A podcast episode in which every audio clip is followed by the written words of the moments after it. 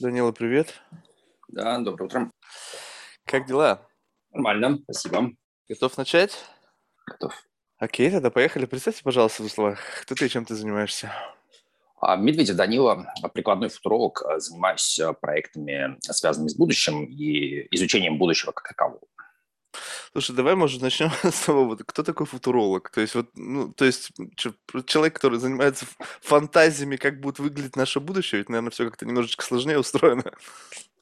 Ну, дело в том, что э, чтобы представить себе будущее, тут действительно, с одной стороны, нужно фантазировать, с другой стороны, э, кроме фантазии, бывают э, прогнозы, проекты, модели. А, и любой э, человек, который делает какие-нибудь долгосрочные проекты, он э, сталкивается с тем, что ему э, необходимо, во-первых, понимать, каким будет внешний мир э, в будущем, в том мире, в котором его проект реализуется. Во-вторых, ему нужно самому часть этого будущего придумать, потому что любой проект, который хочется сделать, это э, некая заявка на то, что вот я знаю, как мир должен быть устроен, э, хочу, чтобы был в нем вот этот кусок.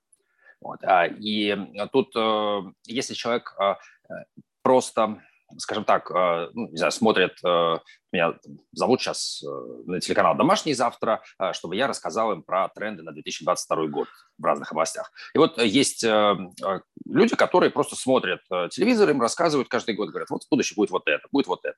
Кто-то вместо телевизора там, читает какой-нибудь там Гартнера там, или в Блумберге читает какие прогнозы или где-то еще. Вот. Если люди просто пассивно это воспринимают, то тогда на самом деле не особо важно, какие прогнозы, ну, просто для развлечения что-то рассказали. Вот. А есть люди, которые э, такие, как, ну, наиболее яркий пример – это Илон Маск, э, которые сами придумывают эту фантазию, и потом всех начинают убеждать. А что он придумал?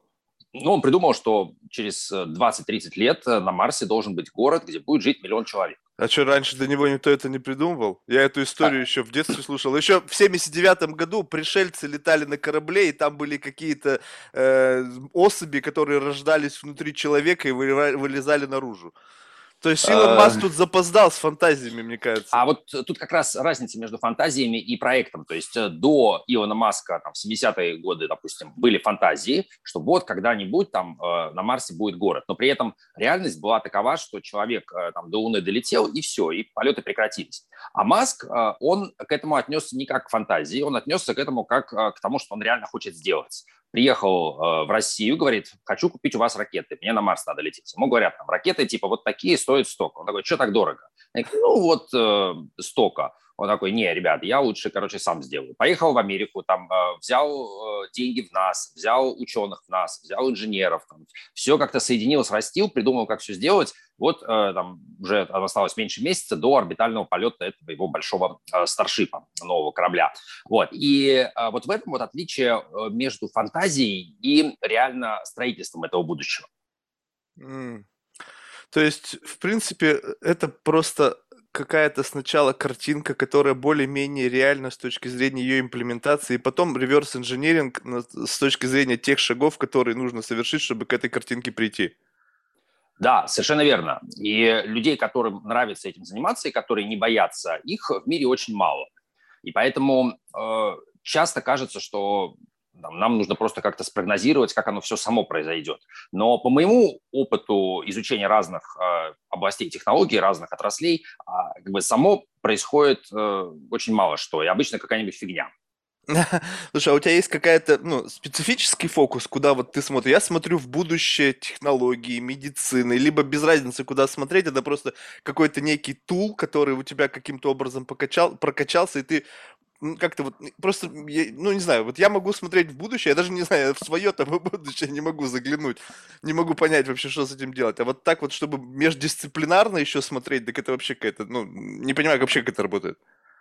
Ну, междисциплинарность возникла очень просто. А, где-то а, там 10 лет назад, а, чуть больше, может быть, я там, интересовался просто такими базовыми вещами, типа что вот самого такого важного, интересного может произойти. А, и это были какие-то ключевые технологии вроде продления жизни, нанотехнологии, искусственный интеллект. Вот. А затем э, в 2010 году мы начали делать э, телепередачу «Программа на будущее» на канале «Наука 2.0». Вот. И там э, формат был такой, что мы каждую передачу брали какую-то отдельную тему, и э, смотрели, каким может быть мир, если там, пропадет какая-нибудь штука или появится какая-то штука. Вот. А, и это просто было очень много хорошей практики, 59 э, выпусков. А, каждый выпуск это брали э, экспертов, брали какие-то темы и разбирали. Например, там, мир без сельского хозяйства. И вот это первая была передача, которую мы записали. И уже тогда было понятно, в какую сторону будет развиваться пищевка, аграрная промышленность. Э, и э, вот сейчас, в 2021 году, когда все наблюдают там, э, все эти искусственное мясо, там, Beyond Meat и прочее, а когда там Макдональдс и Бургер Кинг инвестируют уже в компании, которые делают это растительное мясо, когда есть там все стартапы, как в Израиле, например, которые выращивают из клеток в лабораторных условиях значит, бургеры. Вот. А это все начало сейчас уже появляться так сказать, на наших столах. Вот. А в 2010 году э, просто можно было, э, пообщавшись с теми, кто понимает, и правильно подумав, можно было все это предсказать. Вот. А, и с тех пор э, как бы, мне интересно смотреть вширь, и интересно в любой области попрактиковаться, посмотреть, а как можно спроектировать вообще какую-то область. М. Слушай, вот, кстати, очень интересно, где яйцо, где курица. Вот просто вот опять, даже вот то, что ты сейчас описал, да, вот сельское хозяйство. В фантастических фильмах подобные сценарии, они начинались, там, не знаю, с, по-моему, с конца 80-х, там, пицца раз, щелки, она там, не знаю, из вот такой стала вот такая. То есть вот, вот тут очень любопытно. Те технологические решения, которые мы сейчас наблюдаем, являются ли они продуктом вот чего-то вот такого, созданного, ну, не знаю, на уровне фантастики, либо там на уровне предсказания некого сценария развития технологий, и потом люди, как бы увидев этот маяк, искусственно создан. То есть вот раз, вот, вот он туда. И стали за счет вот, вот этого некого как бы ориентира двигаться в эту сторону. Либо же а они бы пришли туда в любом случае, даже если бы когда-то до этого эта информация бы никак не была, ну, не появилась там в поп-культуре.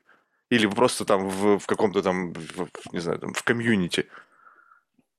А, ну, это процесс, в котором участвует э, очень много э, творческих личностей. Другое дело, что э, там, количество идей, э, вот, доступных о том, э, каким может быть мир нетривиальных идей, их, э, оно не очень большое.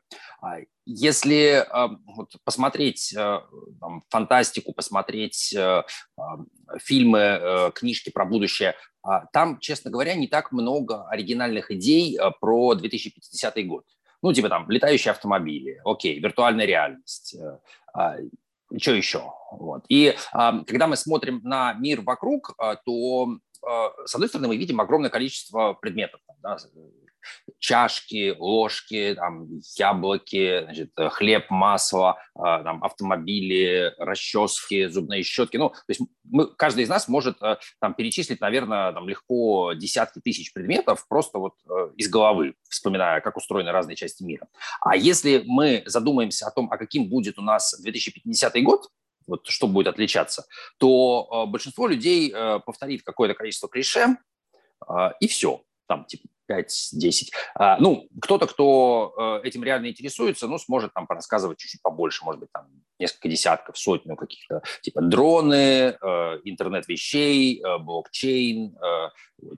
А как бы понять, э, уложить у себя в голове вот эти вот э, конструкции, чтобы э, мир стал каким-то ярким, полным э, и понять, что будет происходить. Вот э, очень мало кто это может, и в современной фантастике таких примеров э, ну, все меньше и меньше. То есть хороших авторов, которые бы описывали реалистичный мир будущего, э, их э, сейчас просто практически нет. Mm. Поэтому э, черпать прогнозы просто из фантастики, к сожалению, нельзя. Там все, исчерпался ресурс. Ну вот я вот об этом и говорю. То есть получается, что вот все, что было в фантастике прошлого, по сути, сейчас стало достоянием общественности, ну или на пути к этому. Угу. То есть ну, вот, идея-то в чем заключается, что это некий как бы гайденс. А, тут, понимаешь, а, если говорить о поверхностных вещах, а, то да, их там как-то все попытались сделать, потому что ну, это прикольно, футуристично. А глубокие вещи, сложные вещи, их может быть не так много, но с ними как раз самый большой затык. Например, если взять проблему смертности человека и задачу продления жизни, то да, с одной стороны, в фантастике это было, и это было в там, древнейших произведениях письменных, таких как эпоса Гильгамеша, там, первое письменное произведение вообще, которое было, которое нам, по крайней мере, известно. А, но до сих пор нет возможности элементарную решить проблему, что человек смертен и э, просто внезапно смертен, может взять и умереть. Вот. Есть огромное количество врачей, огромное количество ученых, которые получают э, деньги и работают э, каждый день над тем, чтобы ну, вот, что-то как-то там кого-то лечить, но полностью проблема не решена. Хотя фантасты, конечно же, об этом э, много рассказывали, как это можно сделать. И в фантастических фильмах мы много раз видели эти волшебные медицинские капсулы, в которые человек залезает, нажимает Элизиум. кнопку. И, да. больше всего, что они бредового сделали, они взяли и туда захерачили огромный логотип Versace. Вот это я вообще не понял. Получается, их в модели будущего Versace теперь технологическая компания, которая выпускает капсулу для оздоровления. это же просто бред. Ну, как бы практика показывает, что компании могут очень сильно э, разворачиваться и менять э, приоритеты своей работы. Например, там компания Rolls-Royce сейчас занимается атомными реакторами для Луны, Подожди, ну Rolls-Royce это вседа была компания серьезная, на самом деле. Они же двигатели для да, самолетов ну, делают. Ну, двигатели для самолетов, но изначально как бы занимались двигателями там, просто чуть-чуть, а потом э, э сейчас они занимаются э, управлением э, Ничего себе чуть-чуть. Все современные бизнес-джеты летают с, с двигателями Rolls-Royce. Так что не чуть-чуть, это одна из мировых лидеров по производству двигателей для самолетов. Да, ну как бы они э, теперь занимаются космосом как ни странно. Мне кажется, совершенно не странно. Если уже что-то летает, то логический самый путь это продолжать и двигаться в направлении туда, выше еще. Не, не знаю. Тут такого не переход нет. Вот если действительно Версачи, а еще тем более итальянцы начнут делать что-то подобное, блин, я в такую капсулу, наверное, вряд ли лег. Она будет очень крутая, но на самом ну, деле может быть, это все-таки... у тебя вместо головы жопа будет. Может, это всего лишь брендирование, то есть делает это одна компания, там, э, Джонсон и Джонсон, допустим, медицинское подразделение, а Versace просто лепит Ну, понятно, ну, ну, ну, в фильме сделали как-то бредово, на самом деле. То есть вот этот, вот этот момент, это если особенно ты в это вникаешь, кажется, что не очень... Не, ну, не, смотри, а, допустим, а если это будет а, компания Xiaomi, тебя это удивит? Вообще нисколько ну, как будто а, а, она занимается как бы изначально консюмерскими какими-то историями, а, но при этом влезают во все абсолютно области, или Сбер, например. А, вот это странная история, да. Но вот, видишь, со Сбером более-менее понятно. Они просто что-то лезут везде. Тут, пожалуй, вот это, наверное, бы меня не удивило. Но я думаю, что там будет большой сначала логотип какой-то и внизу Сбер. То есть там не будет вот такого Сбер, и там, скорее всего, это же будет какой-то спин это же будет какая-то их там э, субсидиарная компания, а не основное. Ну, короче, бог с ним, на самом деле. Вот, ну, вот смотри, то, что ты сказал по поводу бессмертия. Вот получается так, что некоторые прогнозы, которые делаются, они просто изначально вот если выбирают вот этот вектор времени и вот на этой системе координат условно ставят точку, вот скажем, здесь у нас бессмертие. Просто на самом деле этот вектор, он вынесен далеко-далеко вперед, и неизвестно, когда, ну, как бы это станет э, та, та фантастика там прошлого, которая была когда-то придумана, станет для вот человечества того времени настоящим. Может, просто вот этот гэп, он побольше. То есть не значит, что в этом надо поставить крест, не получается и бог с ним, а А это значит, подождать. что теряется реалистичность, теряется контроль над э, будущим. То есть э, есть а Разве какой-то... был когда-то? А, его не было, но а, его нужно получать. Мы стали пытаться его получать где-то с э, э, середины прошлого века или с 30-х годов, когда началась вообще формироваться, начала формироваться футурология. То есть э, после Второй мировой войны где-то государства, основные там, Соединенные Штаты, Советский Союз, сформировали запрос экспертам на прогнозирование будущего и на управление им. То есть, э, с одной стороны, там все были, конечно, шокированы, как э, получилась такая фигня с э, Гитлером и с Второй мировой войной. И э, хотелось как-то понять, типа, почему вообще происходят так, такие штуки и как сделать, чтобы их не было. Вот. И э, в Америке, там, в частности, в рамках корпорации РЕНД, в Советском Союзе, в рамках разных институтов, а, появились задачи э, у ученых, э, типа, ребята, сделайте модель развития, опишите, что, как у нас будет происходить, в какую сторону мы вообще идем, как управлять этим процессом. Вот. И дальше э, появилось много разных футурологов, появилось э, много э, там, прогнозов, много моделей, а, и интерес к этому рос, потом футурологи все как-то куда-то пристроились, э, там, научились работать в бизнес-консалтинге, там, какие-то в академической науке, а, и как-то это все примерно устаканилось, то есть молодые футурологи, дерзые, борзые, которые были, дерзкие и борзые, которые были в 60-е годы, они все уже состарились, вышли на пенсию или умерли, вот. И сейчас как бы не очень понятно, а кто отвечает вообще за будущее. То есть э, есть э, какое-то количество там, красивых роликов э, концептуальных, точнее не концептуальных, а как раз наоборот очень таких примитивных, которые выпускают крупные компании, типа там, Nokia, Microsoft, Samsung, которые показывают, а как будет устроен мир будущего. Там везде будут голограммы, везде экраны, летает какое-то количество дронов и едет машина-беспилотник, и там в ней, значит, сидит какой-то человек и такой, типа, здравствуй, там, Мэри, и Мэри у него появляется там голограмма перед ним, вот, а Мэри там сидит где-нибудь э, в лесу со своим тоже ноутбуком с голограммой. Такая, ну, тоже да, так Джон. слабо себе такая реальность. Я тоже в кино это уже лет 20 назад видел.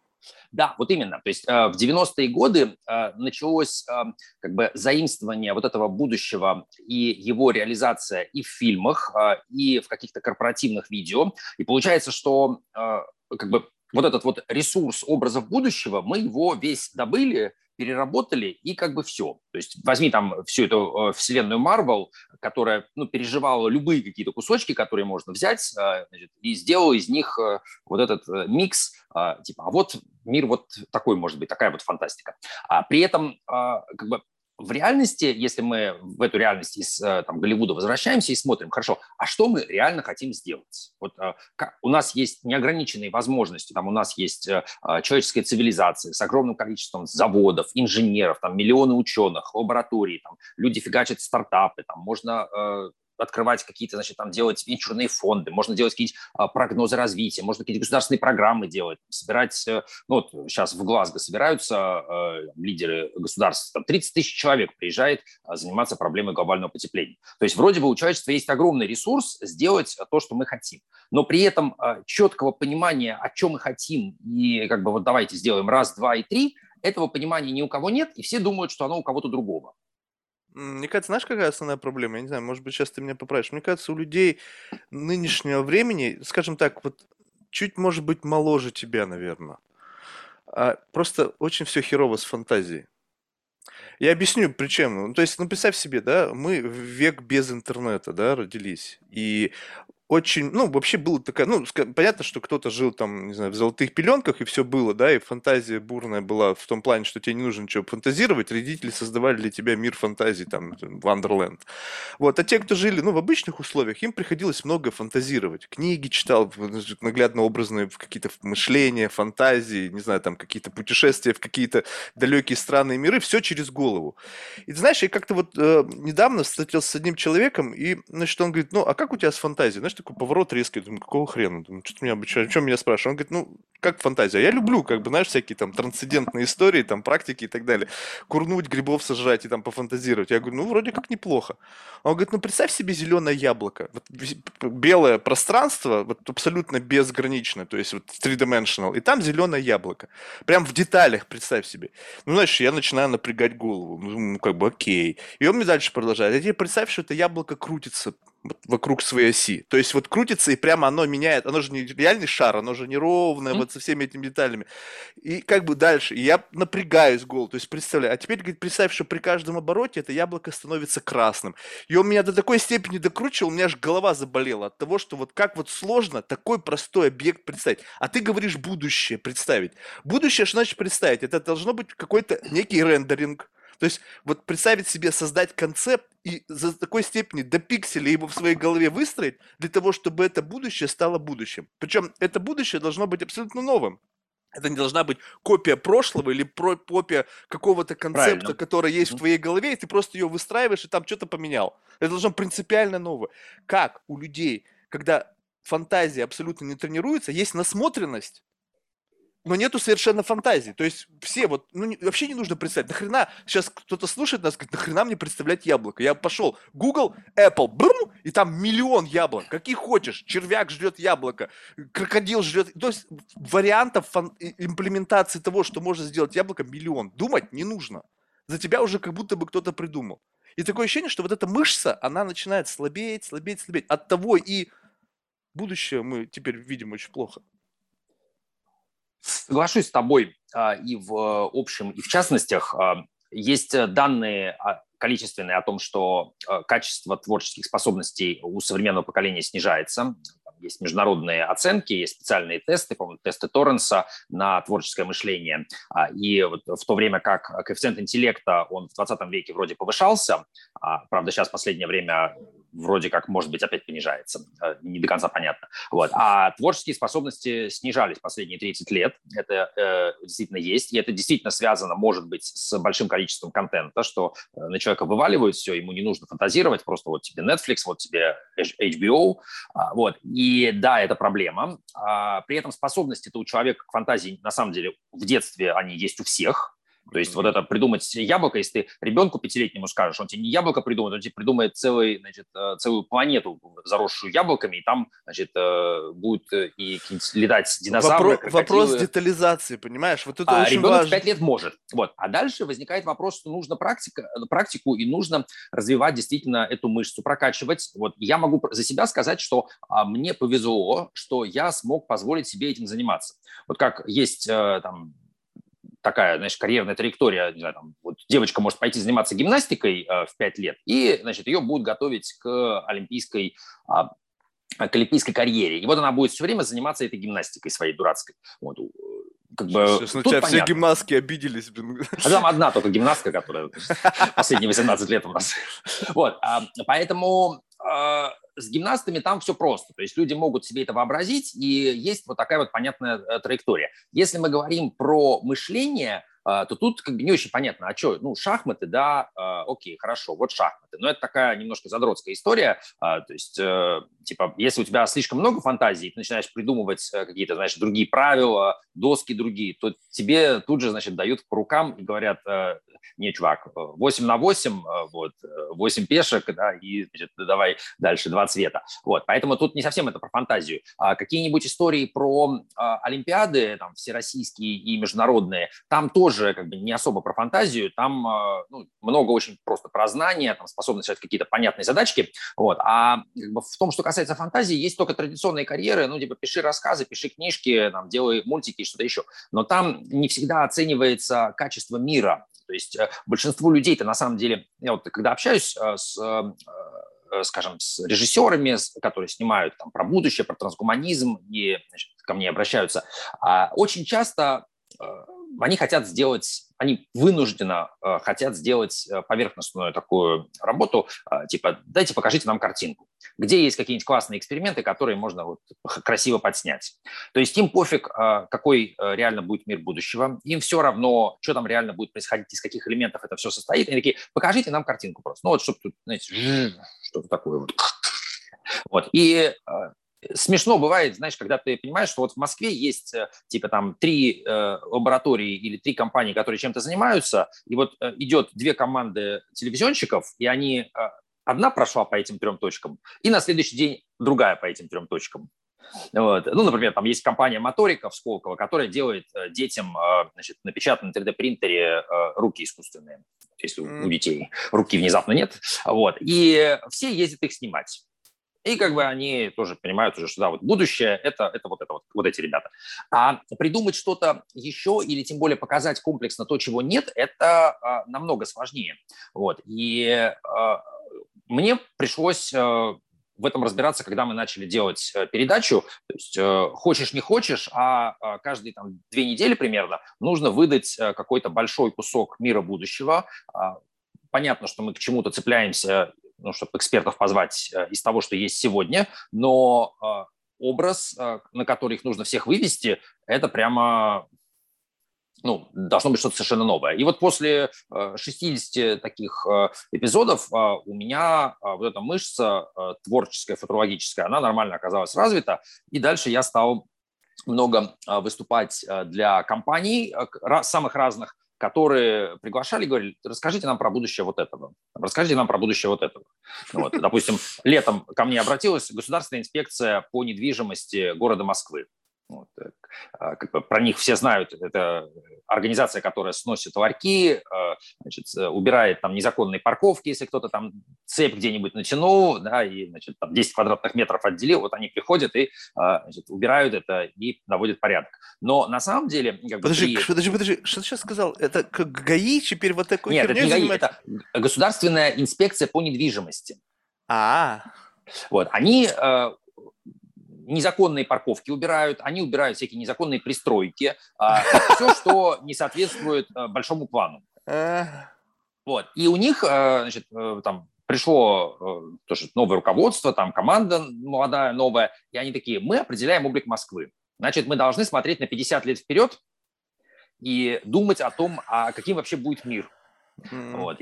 И э, я такой сажусь и начинаю разбираться, как вообще мир, там, устро... как э, работает это все в виртуальной реальности. Там, я погрузился в то, как, допустим, есть там один э, сервер в Майнкрафте без правил, э, уже там 10 лет где-то, э, где э, идут там совершенно невероятные битвы. Одни люди хотят значит, там, навести порядок, другие хотят все это разбомбить и уничтожить.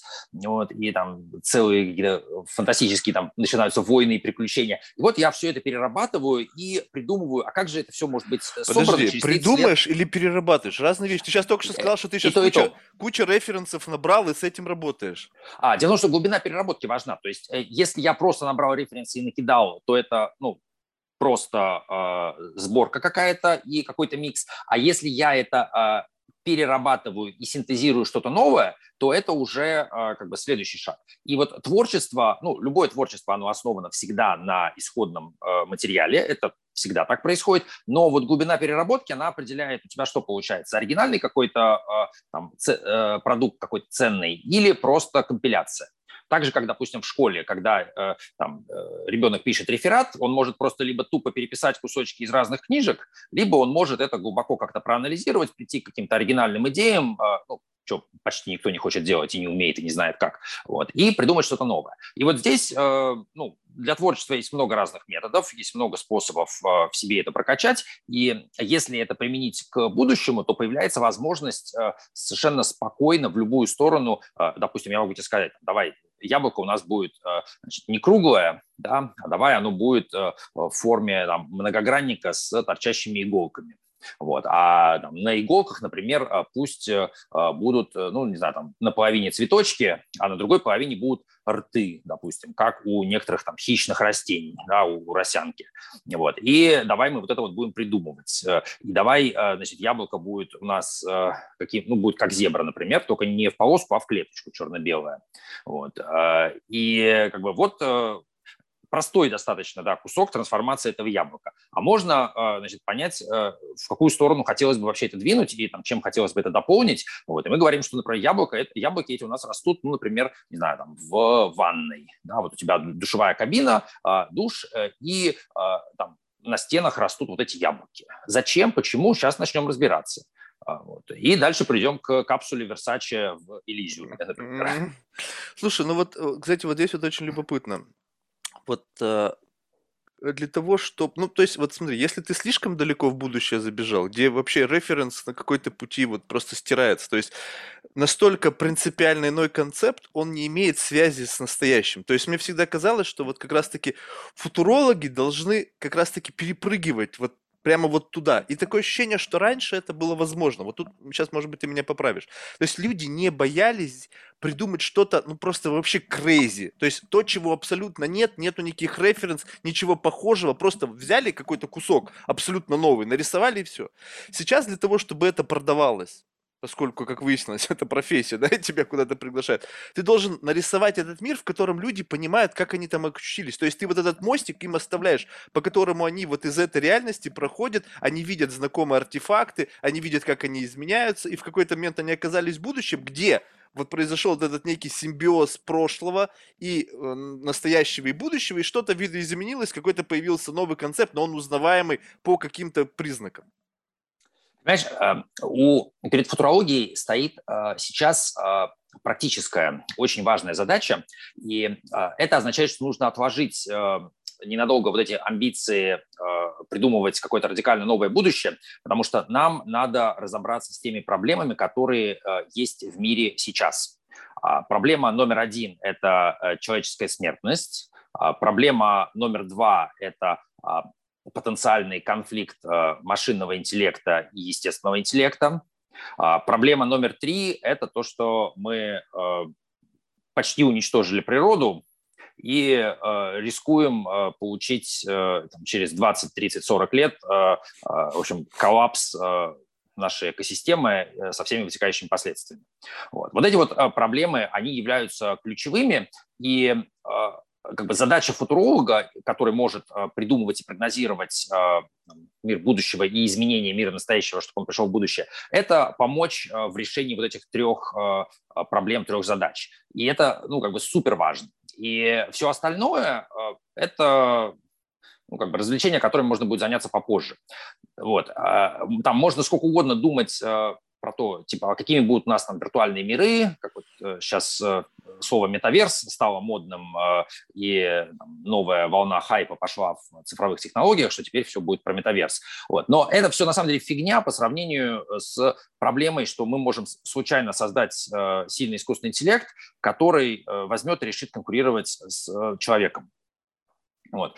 И задача футурологов, которую ну, частично как бы, эксперты решали и частично как-то пытаются решать, это а, построить сценарий, который приведет к тому, что не искусственный интеллект со сверхразумом у нас существует, а то, что мы каким-то образом человеку обеспечим развитие разума. И это задача ну, настолько сложная, настолько важная, ей практически никто не может заниматься, потому что очень сложно творчески придумать, как это вот может быть, что у человека э, интеллект, э, разум там, и все всякие психические способности вырастут э, во много раз. То есть, да, у нас есть какие-то средства сегодня, типа, ну вот это как, как будто каждый будет жать все время кислоту и грибы.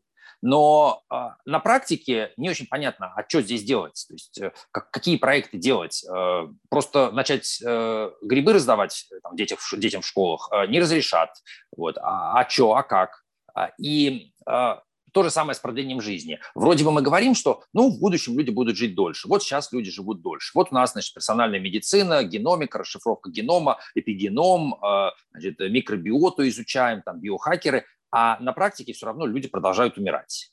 И э, когда задумываешься о том, а как спроектировать систему э, новую, э, которая будет, вот если человек падает где-то на улице, ну, похожая там история в игре Киберпанк. Вот падает человек на улице, да, должна сразу прилететь какая-то машина специально, сесть рядом там, через три минуты и начать его спасать. И, значит, э, либо в крайнем случае его отправлять там в криокапсулу, либо, значит, ставить ему там искусственное сердце, либо еще что-нибудь. Вот. И э, выясняется, что э, существующая э, система настолько консервативна, в том числе медицинская, э, что э, как бы без какой-то большой доли творчества э, ну, не получается тут ничего перестроить, ничего поменять не получается. Вот. И в результате мы оказываемся в ситуации, а, которая характерна очень для многих отраслей, что а, вроде бы технологии в огромном количестве у нас появляются, а внедрения в практику нет. Например, искусственное сердце 20 лет назад сделали в Америке. Была бостонская компания Abiomed, которая сделала искусственное сердце, которое можно установить вместо обычного. И э, те пациенты, которым его ставили, они там, два года э, с этим сердцем жили. При том, что врачи до этого давали им меньше месяца каждому. Вот. Но потом эту компанию обанкротили, потому что ей не дали разрешения на по бюрократическим причинам на массовое внедрение, все, компания обанкротилась, и а, значит, сейчас э, э, почти никто на то, чтобы сделать искусственное сердце, не претендует. Ну что, вот, сейчас а... выращивают органы, они, может, вырастет когда-нибудь сердце. Это, микро, это микро, все хайп. Микромозги выращивают. Там это все хайп и э, как бы вранье, потому что люди делают какую-то, ну, может быть, интересную, но маленькую науку, а для того, чтобы им давали деньги, они раздувают важность и говорят, вот мы сейчас вот это, мы сейчас вот это. Но рассказы эти идут уже почти 20 лет. То есть всякие там... Ну, просто этого недостаточно, понимаешь? Этого просто времени мало. Мы всегда очень хотим как-то очень быстро подойти к конечному результату. Не времени, а денег. Тут э, вопрос, а, как бы, технологии, они не приходят просто сами из э, какого-то из эфира, там, не прилетают пришельцы, и мы такие, о, там, что нам привезли в этом году, да, там, стелс-технологии, а в этом искусственное сердце, а сейчас что принесли? Вот, так не бывает. А технологии разрабатывает кто-то, причем а, зачастую даже недостаточно просто поставить какую-то команду и дать им денег. Иногда там должны быть люди реально с очень крутой головой, с очень крутым э, инженерным творчеством, инженерно-техническим, которые могут придумать э, какое-то новое абсолютно решение существующей проблемы и дальше его собрать, сделать его, ну, у которых натренирована эта, эта часть. Вот. А с этим проблемы, и проблема еще в том, что очень много ресурса э, общество кидает на какую-то фигню. То есть, типа там, давайте все займемся блокчейном. И э, там прекрасные какие-то программисты, которые могли бы что-то делать полезное, они такие, ну вот мы пошли делать блокчейн. Вот. Или там другие тоже всякие, marketplace будем делать. Давайте сделаем marketplace. Слушай, ну знаешь, вот так, так выглядит, ну, сейчас тебе объясню. Главное, чтобы ты правильно понял мою мысль. Вот выглядит это все очень, как бы, знаешь, так немножечко спуки. Но в том плане, что, смотри, э, вот прогнозирование на 50 лет вперед – это такая вещь, что как бы на самом деле как бы очень сложно проверить. Ну, то есть, ну, сколько, через 50 лет тебе будет там, не знаю, там 80, там почти 90, да? То есть, кто там потом вспомнит, что было? А представь себе, что если периодически на протяжении 50 лет вбрасывать различного рода какие-то идеи, концепты, взгляды, ну чисто просто вот, ну как можно больше вбрасывать, то вероятность того, что плюс-минус где-то что-то попадешь, ну, достаточно велика. Вот посмотри на конспирологов, да, прямо вот сумасшедших там каких-то, которые просто мочат, да-да-да-да-да-да, один хрен что-нибудь да совпадает, случайно. И говорю, вот видите, я же говорил. Ну, то есть, вот понимаешь, да, о чем я? И сейчас такое ощущение, что это прямо некий тренд в политике, в, в бизнесе. Люди начинают оперировать не... Э, то есть, с одной стороны, у нас очень короткий горизонт планирования, потому что экономика непонятно, что происходит. То есть деньги, они вот здесь, вот там, не знаю, в, в, перспективе пяти лет. Фантазии уходят далеко вперед. И таким образом получается, что когда речь идет о, э, скажем так, подтверждении того, что ты сказал, оно как бы всегда откладывается, и ты как будто бы всегда прав. Потому что ты сказал так далеко, и тебе пока никто не может сказать, что не, ни хрена. Данил, ты не прав. Ты скажешь, так подождите, еще же 50-й год не наступил, вот наступит он, тогда вы мне скажете. А за это время ты чуть-чуть там подкручиваешь, по чуть-чуть, по чуть-чуть, по чуть-чуть. И чем ближе приближаешься, в конечном итоге ты так подкрутил, что как будто бы все давным-давно это ты им говорил, и они сейчас приходят, О, он же точно всегда был прав. Понимаешь? То есть, ты вот мне, как... кажется, описываешь прямо одного известного мне футуролога Курцева, который 20 лет последние вот этим вот занимается как раз. А, а, с него там были прогнозы, типа в 2018 году э, уйдут в прошлое провода. Вот, это он прогнозировал в 90-е годы, когда, ну, там, первые какие-то были подвижки, типа Wi-Fi появлялся, там еще что-то. Он говорит, 2018 год проводов не будет вообще. Зарядка будет беспроводная, передача будет беспроводная. Вот. И сейчас, значит, когда кто-то э, там, комментирует его прогнозы, и кто-то, кто любит Курцева, они говорят, ну, ну да, но вы же видите, там в автомобилях везде там беспроводные зарядки ставят для телефонов. Вот у, у многих фирм беспроводные телефоны, но по факту-то провода вон не ушли никуда, да? Да, да, да, да, да. Я говорю, что всегда можно взять какой-то кусок его на что-то натянуть, сказать, вот ведь, вот оно есть, оно просто еще пока вот в стадии зачатка, оно потом будет, но все равно человек был прав. То есть неважно, что мы вбрасываем, что сейчас происходит. Представьте, сколько предпринимателей, сколько людей из науки сейчас трудятся над решением каких-то глобальных проблем. И где-то в любом случае будут какие-то ну, пусть может быть неполноценные, но полумеры, которые будут говорить, э, как бы свидетельствовать о неком векторе в эту сторону? Здесь ответ очень простой. А, надо просто а, смотреть на самые важные вопросы, надо не бояться а, четко расставлять приоритеты и говорить, что вот реально важно вот первое, второе и третье.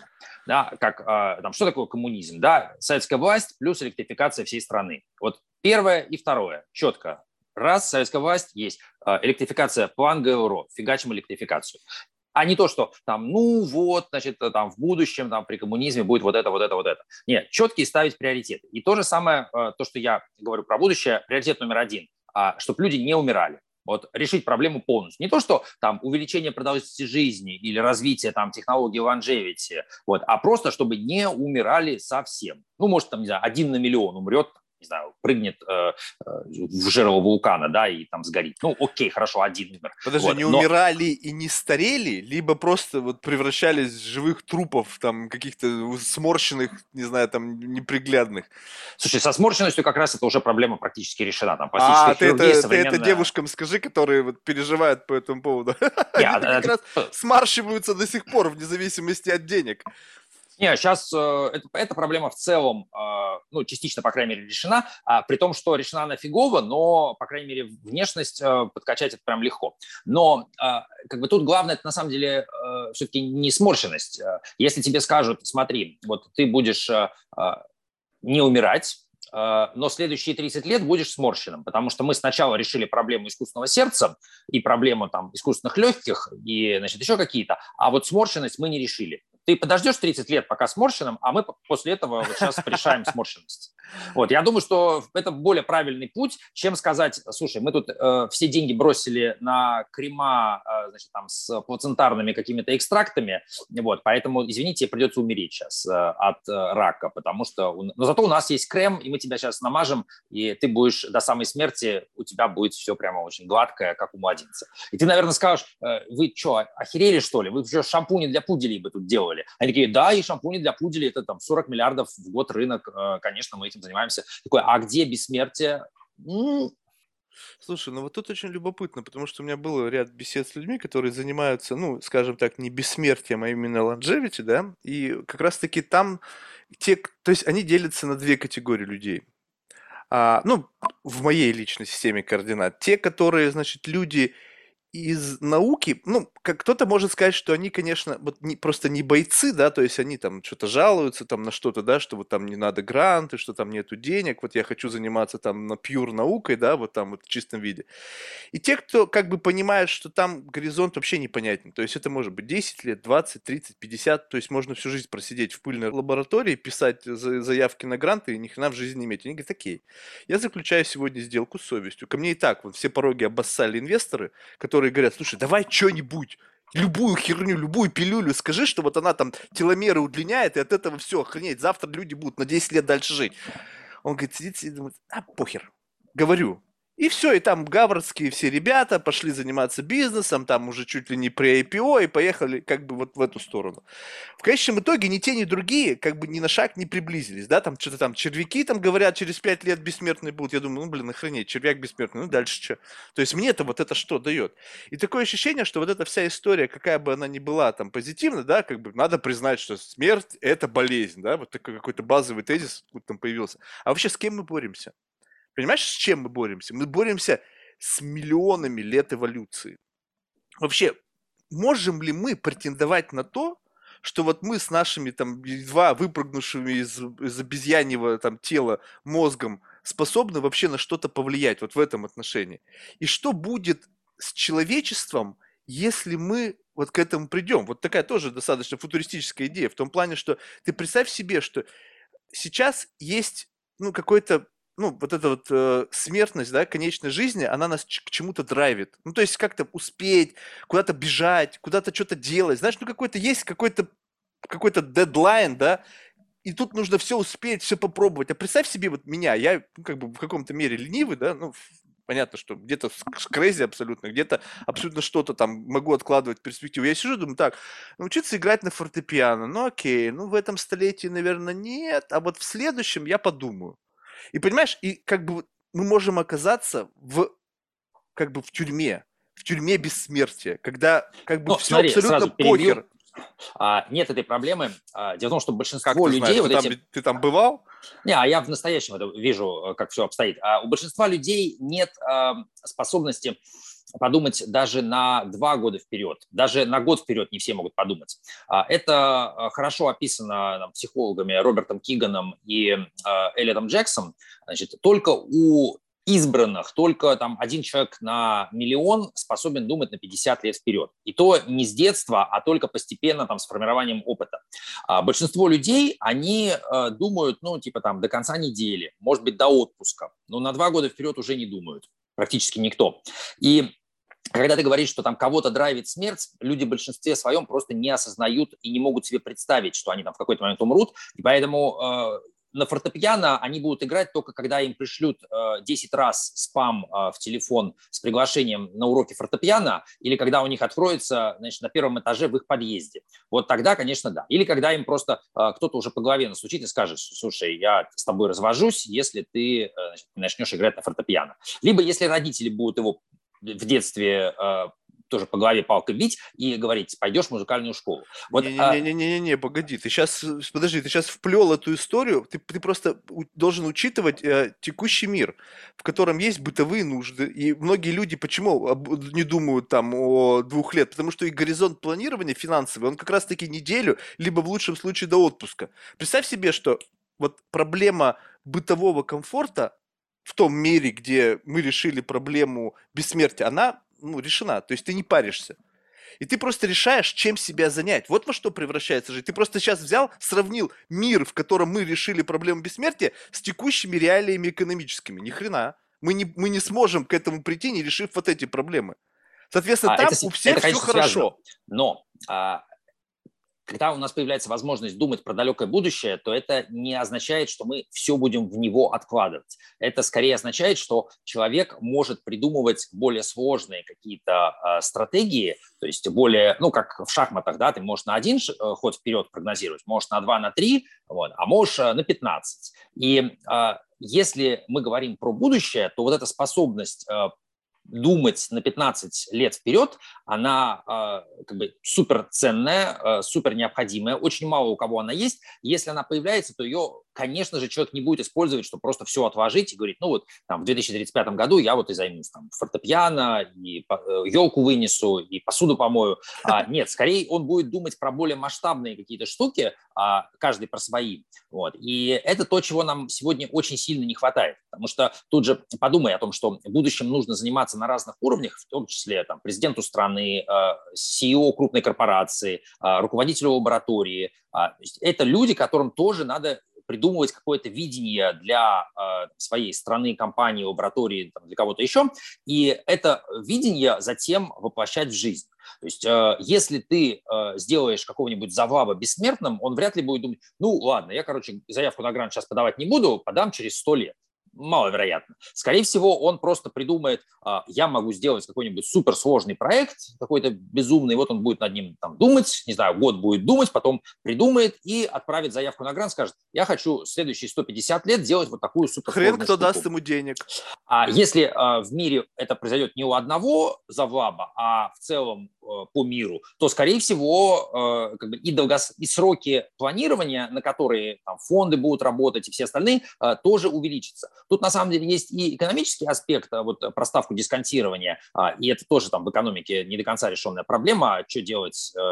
Я вот эти, эти вопросы сейчас э, разбирал подробно для курса по футурологии будущему, который записывали, записывал для Альфа Капитал, который сейчас вышел. А, и там э, много очень интересных вопросов. Например, если у тебя есть э, инвестор, который э, значит, через несколько дней умрет, как посчитать его э, чистую э, ценность?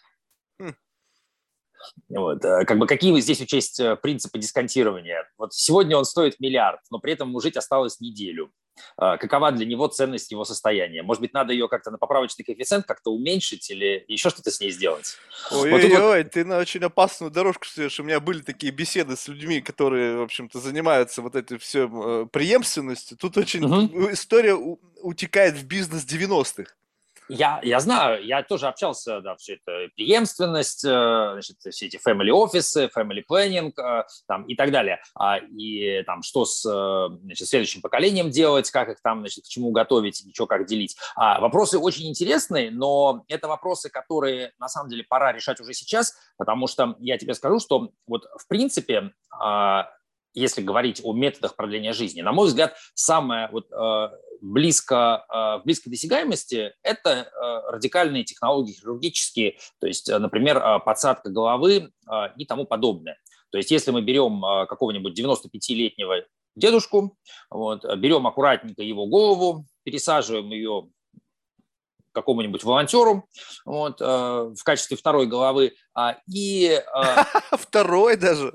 Ну, конечно, второй. Ну, чтобы не отрезать первую, это же э, неэтично Так а как будет. они не, не, не, не уживутся, мне кажется, ты представь себе. А, вот я тебе скажу, совершенно легко уживутся, потому что, а, ну, есть э, куча а, людей, которые нормально привыкли работать, а, обслуживая там, все капризы ну, там, тех же самых миллиардеров. Вот. И ты берешь человека, который ну, имеет опыт работы в таких вот э, сервисных э, профессиях, который, которого не смущает совершенно, что ему там 10 раз скажут какую-нибудь э, придирку или что-то еще, он такой, да, пожалуйста, да, пожалуйста, сейчас Слушай, а, а зачем так все усложнять? Ведь если, если уж до такого дойдет, то может быть просто при, кибернетический организм, то есть у тебя голова, а, а вот дальше это, все... Проблема в том, что это как раз и есть усложнять, потому что кибернетического организма, к сожалению, у нас нет. А операции по пересадке головы есть? А операции по пересадке головы были еще в 50-е годы. Владимир Петрович Демихов делал в институте ну, Склифосовского. Какую-то там овце или кому там они пересадили, которая ни хрена непонятно, что с ней было.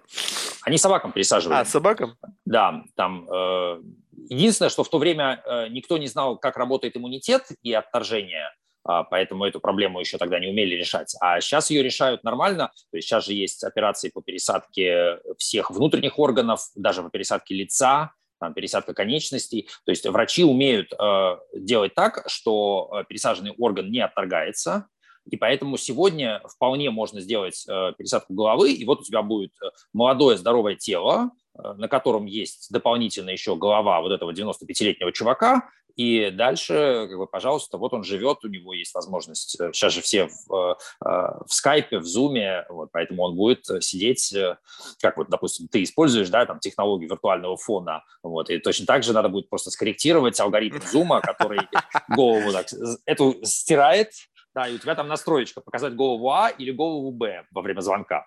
Или, может быть, знаешь, разнести их по отдельным квадратикам. Слушай, а вот просто я хочу себе представить себе разговор вот человека, сейлза, который продает подобный концепт. вот с человеком, которого там миллиард, он условно понимает, что ему осталось там, ну, на 5-10 лет. Вот это вот как будет выглядеть? То есть деньги ведь уже собирать нужно сейчас. Ну, то есть, понимаешь, да? То есть это же технология, которая завтра просто так сама по себе не появится. Я не знаю, сколько, скольких миллиардов стоит, чтобы это все... Во-первых, я не представляю, как, как как будет выглядеть clinical trial. То есть, кто на это вообще согласится, потому что, ну, это такая отдельная В этом история. как раз самое, э, самое сложное. Но вот я лично, э, когда стал там, этой темой интересоваться, а, нашел э, способы, тут же, понимаешь, от того, как ты этапность экспериментов э, продумаешь, зависит, э, будет это реально или эта идея останется как концепт там, десятки лет. Вот. мне кажется, что я там, продумал, как можно это вывести на клинические, там, доклинические или заклинические исследования, потому что это же не обязательно, на самом деле, вести через там, как это, гарвардскую там, клинику при университете Гарварда или там ну Да, можно Мэйо в Северной клиник. Корее, там на бедных... Э, вот. Ну, много есть мест, даже лучше, чем Северная Корея. Вот. А, и э, тут же тоже очень важный момент, что в отличие от пересадки головы в место, а, мы тут убираем очень много этических проблем, вот, а потому что, ну, типа... Ну, а что, какие этические остается? проблемы? Ну, подожди, ну вот есть же пересадка сердца, да, когда люди подписываются... Этические проблемы здесь такие, что а, как бы у тебя очень редко бывает так, что вот э, у человека, у какого-то а, тело полностью отказывает, и вот голова у него работает, а у другого человека а, голова отказывает. А, это бывает, конечно, да, там знаменитые все эти примеры и анекдоты про мотоциклистов, а, да, которые без шлема ездят. Но проблема в том, что с пересадкой головы, а, если голову пересаживать вот вместо изначальной, возникает вопрос, а кто будет управлять телом? Спинной мозг-то он рассечен, и срастить его так вот мгновенно не получается. И поэтому э, проблема в том, что вот такой гибрид, он долго не выживет, потому что, э, чтобы управлять телом, тебе нужна хорошая прямая связь с мозгом, потому что э, даже, например, там вот легкие, да, они не будут работать, э, если мозг не шлет сигналы постоянно mm. на дыхание. И сегодня мы, к сожалению, не можем э, заменить э, тело на какой-то кибернетический организм, мы не можем поставить там все эти интерфейсы электронные. Вот. И самое безопасное решение – это когда ты говоришь, окей, хорошо, мы берем тело вместе с головой, вот как оно есть работающее, и просто дополнительно к нему навешиваем, э, значит, как ты там, не знаю, жесткий диск подключаешь к компьютеру внешний, вот, здесь то же самое.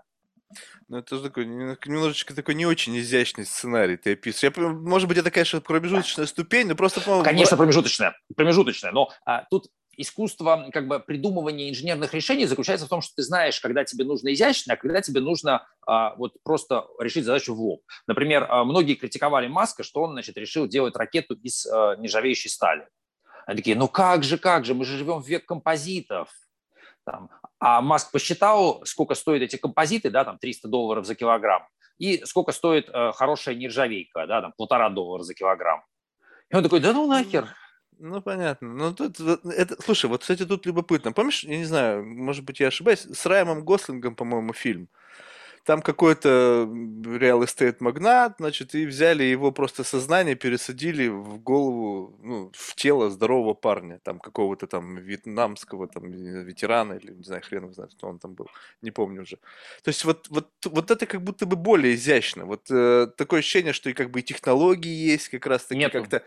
Нет, не, не, не, не, вот и технологии будущего как будто бы в кино есть, когда твой мозг как-то там, твое сознание оцифровали, записали, потом как-то это перегнали, и, пожалуйста, там внутреннее сознание на эквалайзере э, носителя там уни, донизили там до ноль, и условно все освободившееся пространство закинули тебя, там кто бы ты ни был. Понимаешь, а, тут а, как бы в конце 19 века, когда там, Герберт Уэллс, э, там, Жюль Верн писали свои работы, наверное, тогда была огромная ценность в том, чтобы как-то наметить э, долгосрочные перспективы, и тогда как бы там шла промышленная революция, нужно было придумать как-то, к чему вообще мы идем, а чем это все может закончиться. И, наверное, это было э, то, что было нужно обществу. Сегодня, на мой взгляд, э, самое важное – это перекинуть мостик и это сделать конкретику сейчас. Потому что от разговоров э, про э, перенос сознания э, как бы нам не холодно, не жарко. Курцева об этом рассказывает прекрасно, очень красиво, убедительно, там, с 90-х, с 80-х годов.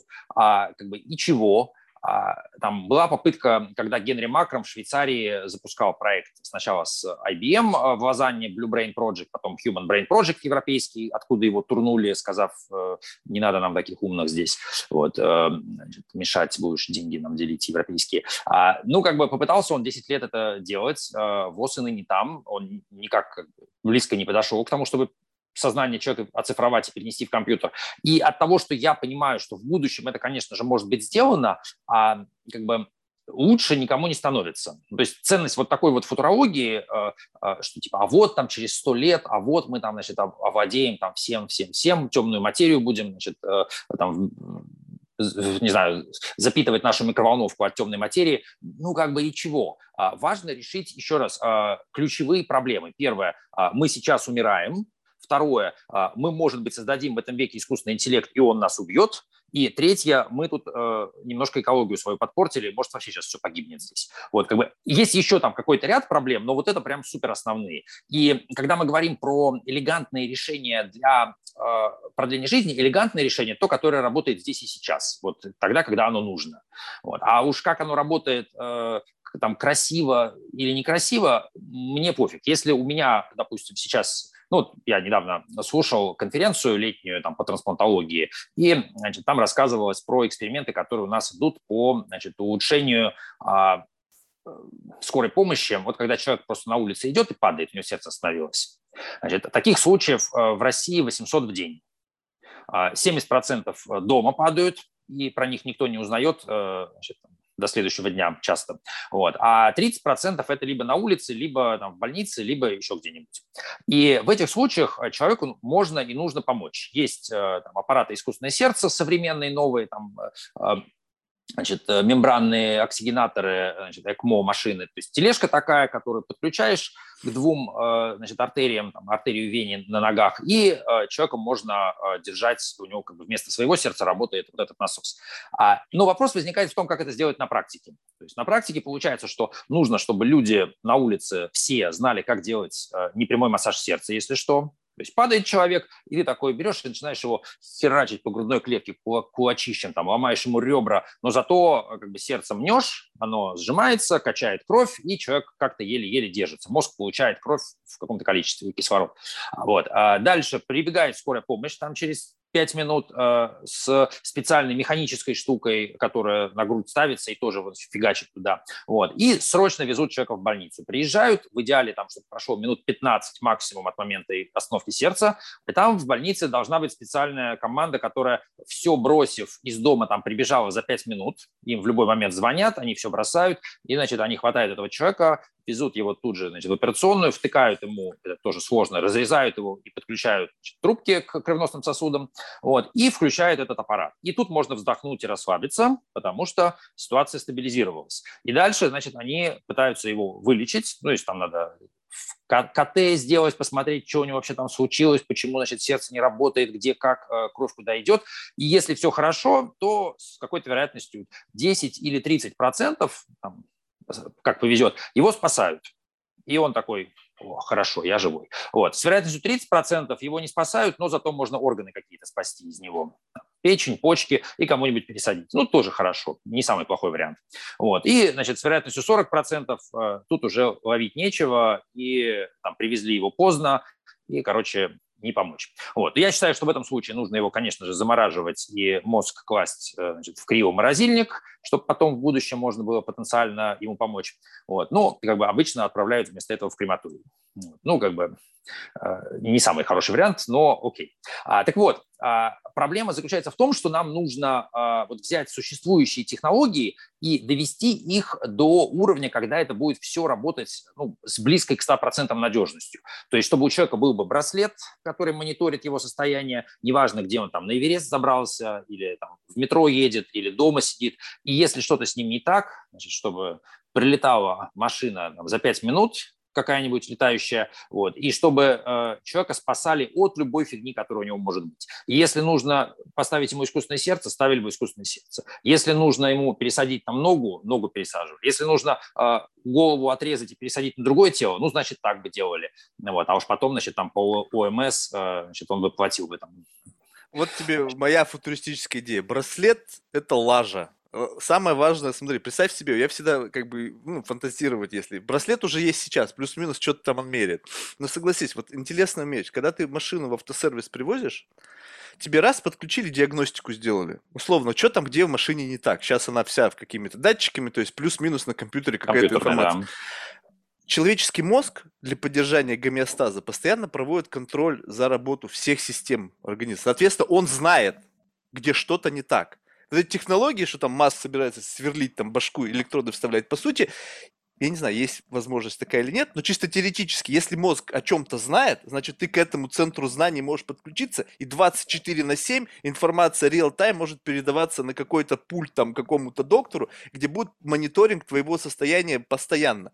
Раз какое-то воспаление, тебе сразу же нотификация, бум, дома таблетка, выпала у тебя из как утреннего места, вот рядом бокс стоит какой-то, как зубную пасту чистить. Сейчас же э, это вот эти все медицины, да, когда там можно на основании вот этих вот каких-то там э, технологий, да, создавать лекарства под тебя, в зависимости от проблематики. И вот оно. То есть 24 на 7 мониторит. Сердце, оно остановилось, это уже плохо. Это уже все, это уже жопа, ты опоздал. Есть при, при как бы но до того момента, как оно остановилось, наверняка есть десятки сигналов, которые есть. свидетельствуют, что через неделю или через месяц твое сердце остановится. И вот с этим есть. надо работать, а не уже когда он на улице валяется. Есть, но нельзя. Тут э, все правильно говоришь, э, делать мы так не будем, как говорится. О, вот так вот. Почему? Потому что э, две проблемы сложности. Во-первых, э, ученые не умеют нормально работать э, с сложными системами, то есть, то есть нормальных, а, это давно уже. И не идут они к этому, потому что а, происходит вместо а, работы со сложностью идет сверхспециализация. То есть у тебя один врач отвечает за лечение левой почки, другой за лечение правой почки. И друг с другом они не общаются. Вот. И вторая проблема заключается в сложности регулирования всей этой дурацкой области медицины. И как бы, вот то, что ты описываешь, во-первых, не прокатит юридически, потому что никто не хочет нести ответственность э, за э, точность такой диагностики. Это же получается, если такую систему человеку поставил или продаешь, то э, она что-нибудь скажет, а ты за это отвечаешь. Подожди, а зачем так? Вопрос-то как раз-таки это самодиагностика. То есть не, ты... не, ты кто-то же, смотри, проблема заключается в том, что самодиагностикой ты можешь заниматься сколько хочешь. Едешь в Индию каким-нибудь. Не, не, не, подожди, тут вопрос в другом, что твой мозг он отреагировал на изменения в твоем организме и подал сигнал. То есть, если у тебя какое-то воспаление, что-то же происходит. Начинает там что-то лимфоциты, а, там вот это вся Все система. правильно говоришь. А вот кто этот сигнал принял? Вот кто принял его, это какое-то юрлицо. Ну да. И вот это юрлицо отвечает. Э, ну да, они отвечают за интерпретацию этих сигналов. То есть что да. с этим дальше делать? Да. И, и как бы самое выгодное для них это сказать, э, надо еще больше сдать анализов. Ну, типа, мы, э, есть сигнал, давайте мы сдадим анализы. Смотри, вот... А, Подожди, даже... Там анализы все сразу же будут. Ты же понимаешь, то есть твой Нет. мозг, он знает биохимический состав крови в моменте. Мозг-то, мозг-то знает. Проблема в том, что когда ты это выводишь из, э, изнутри своего организма в реальный физический мир э, с юристами и адвокатами, то тут же значит, компания попадает на liability в 10 миллионов долларов, что она что-то не так интерпретировала. Потому что если у тебя что-то сработало не так, может быть, у тебя, не знаю, э, от рождения какие-нибудь проблемы, и твой мозг про них сказал, и ты после этого стал инвалидом. Да? И в этом никто не виноват, просто природа так распорядилась. Но как бы к тебе придет юрист и скажет, слушай, хочешь бесплатно, я твои интересы буду представлять, мы этот госпиталь засудим, чертов, и 10 миллионов он тебе заплатит. За я что? за процент готов работать. За то, что ты, э, у тебя, ты инвалидом стал. В этом госпиталь не виноват, но юрист хороший, хорошо работает. То есть тот факт, что госпиталь интерпретировал и поставил факт, что ты инвалид, он за да. это будет виноват? Почему нет? Ну, как это Госпиталю такая... то тоже, знаешь, а, у госпиталя же есть страховка а, ответственности медицинской. Они такие, ну, блин, да, чем мы будем судиться с этим чертом 10 а, лет и потом заплатим 100 миллионов, лучше мы ему сейчас 2 миллиона дадим. Вот, вот так вот это работает. Ну, что-то как-то, не знаю, я ну, то есть, ведь это же некая данность. То есть, если это данность, ты как, как угодно интерпретируешь. Что можно госпиталь... То есть, ты пришел с одной рукой, госпиталь сказал, у тебя одна рука. Что ты его засудишь за то, что госпиталь сказал, нет, что ну, у тебя одна рука? Здесь нет. А если это скрытая информация, то там уже возникает проблема. Да, Я но скрытая, это, скрытая, она просто потому, что мы... Ну, то есть, мы не... Окей, вот приходит тебе человек, это, это, у него рак. нереально сделать. У Смотри, него рак, а делается анализы в медицине, ему ставят диагноз, чувак, у тебя рак. И что теперь, я должен засудить клинику, что она интерпретировала мои анализы и поставила мне диагноз? А, нет, но там а, возникает а, как бы мотивация у тех, кто этот анализ дает. А, они же за него несут ответственность. То есть, если, допустим, у тебя а, рака на самом деле нет, а Нет, это сказали, другой разговор, рак... это другая история. Вот тут возникает ответственность, потому что ты неправильно проинтерпретировал, ввел меня в заблуждение, у меня случилась вот, депрессия, вот. и это стоит 10 миллионов. И ты забываешь здесь о том, что на самом деле э, вся медицина, она не точная, она вероятностная. Правильно. А а, а люди хотят точности, они хотят стопроцентной точности. А компании, видя это, отказываются влезать в эту э, рискованную область, потому что они понимают, что 100% точности они сделать не могут. Правильно, и потому что это делает лезть. человек сам. То есть твой, я уверен, что тело и мозг 100% знают, что у тебя. И это не вероятность, это 100%. Потому что когда это проходит через призму интерпретации анализов человека, его опыта, то твой организм знает, что с тобой происходит. Он знает ну, наверняка, знает потому что он как-то, ну, условно, понятно, что это знает, потому что он как-то поддерживает гомеостаз, включается иммунитет. Какого хрена он включился? Значит, он а отреагировал на какие-то изменения, проблема, и он заработал. Проблема в том, что ты пытаешься а, вот этот вот а, механизм поддержания гомеостаза использовать за рамками его применимости. То есть, когда этот организм работает идеально, когда гомеостаз поддерживается идеально, тогда, конечно, все хорошо. Вот. Но проблема смертности человека заключается в том, что иногда он перестает работать. И в ситуации, когда он перестает работать, тут организм уже точно не знает, что происходит. Он знает, что что-то происходит, но что делать не понимает. И либо понимает, но неправильно. Да и нет, там столько вот... бэкапов стоит. Как раз-таки бэкап сказать, так, перестал работать иммунитет, сигнал. Не, вот как раз когда это перестает, когда это оказывается слишком сложным и перестает работать, то тогда человек и умирает постепенно там в муках. И то, что его организм знает, к сожалению, как бы никак э, применено быть не может, потому что знает он что-то непонятное. То есть вроде там же, понимаешь, проблема не в том, что у тебя есть типа 10 органов, и какой-то из них вот проседает, и надо его заменить. Проблема в том, что у тебя организм состоит из множества, там, десятка, грубо говоря, ну, не знаю, там, 5-10 уровней сложности, то есть у тебя есть системный организменный уровень, где вот все в целом работает. Дальше ниже уровень систем, например, там нейроиммунно-эндокринная, то есть это вот все гормоны, которые передаются по организму. Дальше вниз еще идем, там идет орган. У органа есть какие-то части, которые, значит, там, дальше есть э, ткани, тканевой э, уровень, дальше есть, э, значит, структура из клеток, значит, потом есть сами клетки, потом внутри клеток еще сколько-то уровней, да, пока мы доберемся до молекул. И когда у человека что-то работает не так, то это не то, что вот красная лампочка загорелась, значит, печень отказывает, ну, как в автомобиле, там, надо поменять масло или там еще что-нибудь. Вот. А, нет, у тебя как бы происходит какая-то непонятная фигня, когда а, а, где-то что-то стало работать хуже, и непонятно где, и непонятно, что с этим делать. И вот проблема современной медицины в том, что она не достаточно и не работает для того, чтобы решать сложные задачи. Что в медицине хорошо работает? Отлично работает хирургия. Прям супер хорошо, четко. Очень редко бывают какие-то, знаешь, такие неожиданные эффекты. То есть, если человек приходит, у него, допустим, гангрена, да, и надо ему отрезать ногу. Ну, медицина с этим справляется идеально просто. Супер. М-м. Вот. Хорошо, работает, э, э, хорошо работают антибиотики. Есть бактерия, мы накормили человека отравой для этой бактерии, бактерия умерла. Хорошо, успех. Вот. А что еще хорошо работает? Да, собственно, по большому счету ничего. Все остальное работает очень плохо. Вот. А э, хуже всего работает лечение старческой дряхлости, когда тебе там, 60-90 лет, и у тебя начинает постепенно хуже работать все. Вот. И тут болит, и там болит, и здесь болит, и здесь плохо заживает. И вот тут вот, значит, с утра не очень, а, а вот эта вот штука к вечеру не очень, а вот это вот прям круглосуточно не очень. И надо тебе и вот этих таблеток, и вот этих таблеток, и вот этих таблеток, а от таблеток есть еще какая-то побочка, ну, там у тебя вот это болит, и вот это болит, но зато, по крайней мере, вот это не отваливается. А, нет, отвалилось. Ну, ничего, мы пришили, но, но плохо.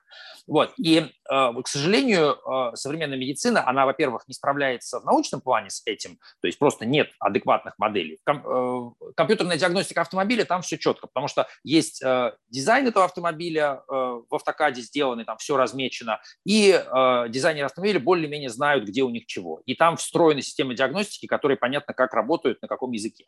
И плюс автомобиль спроектирован, ну, по крайней мере, нормальный, так, что можно очень легко вынуть какую-то часть и поставить новую.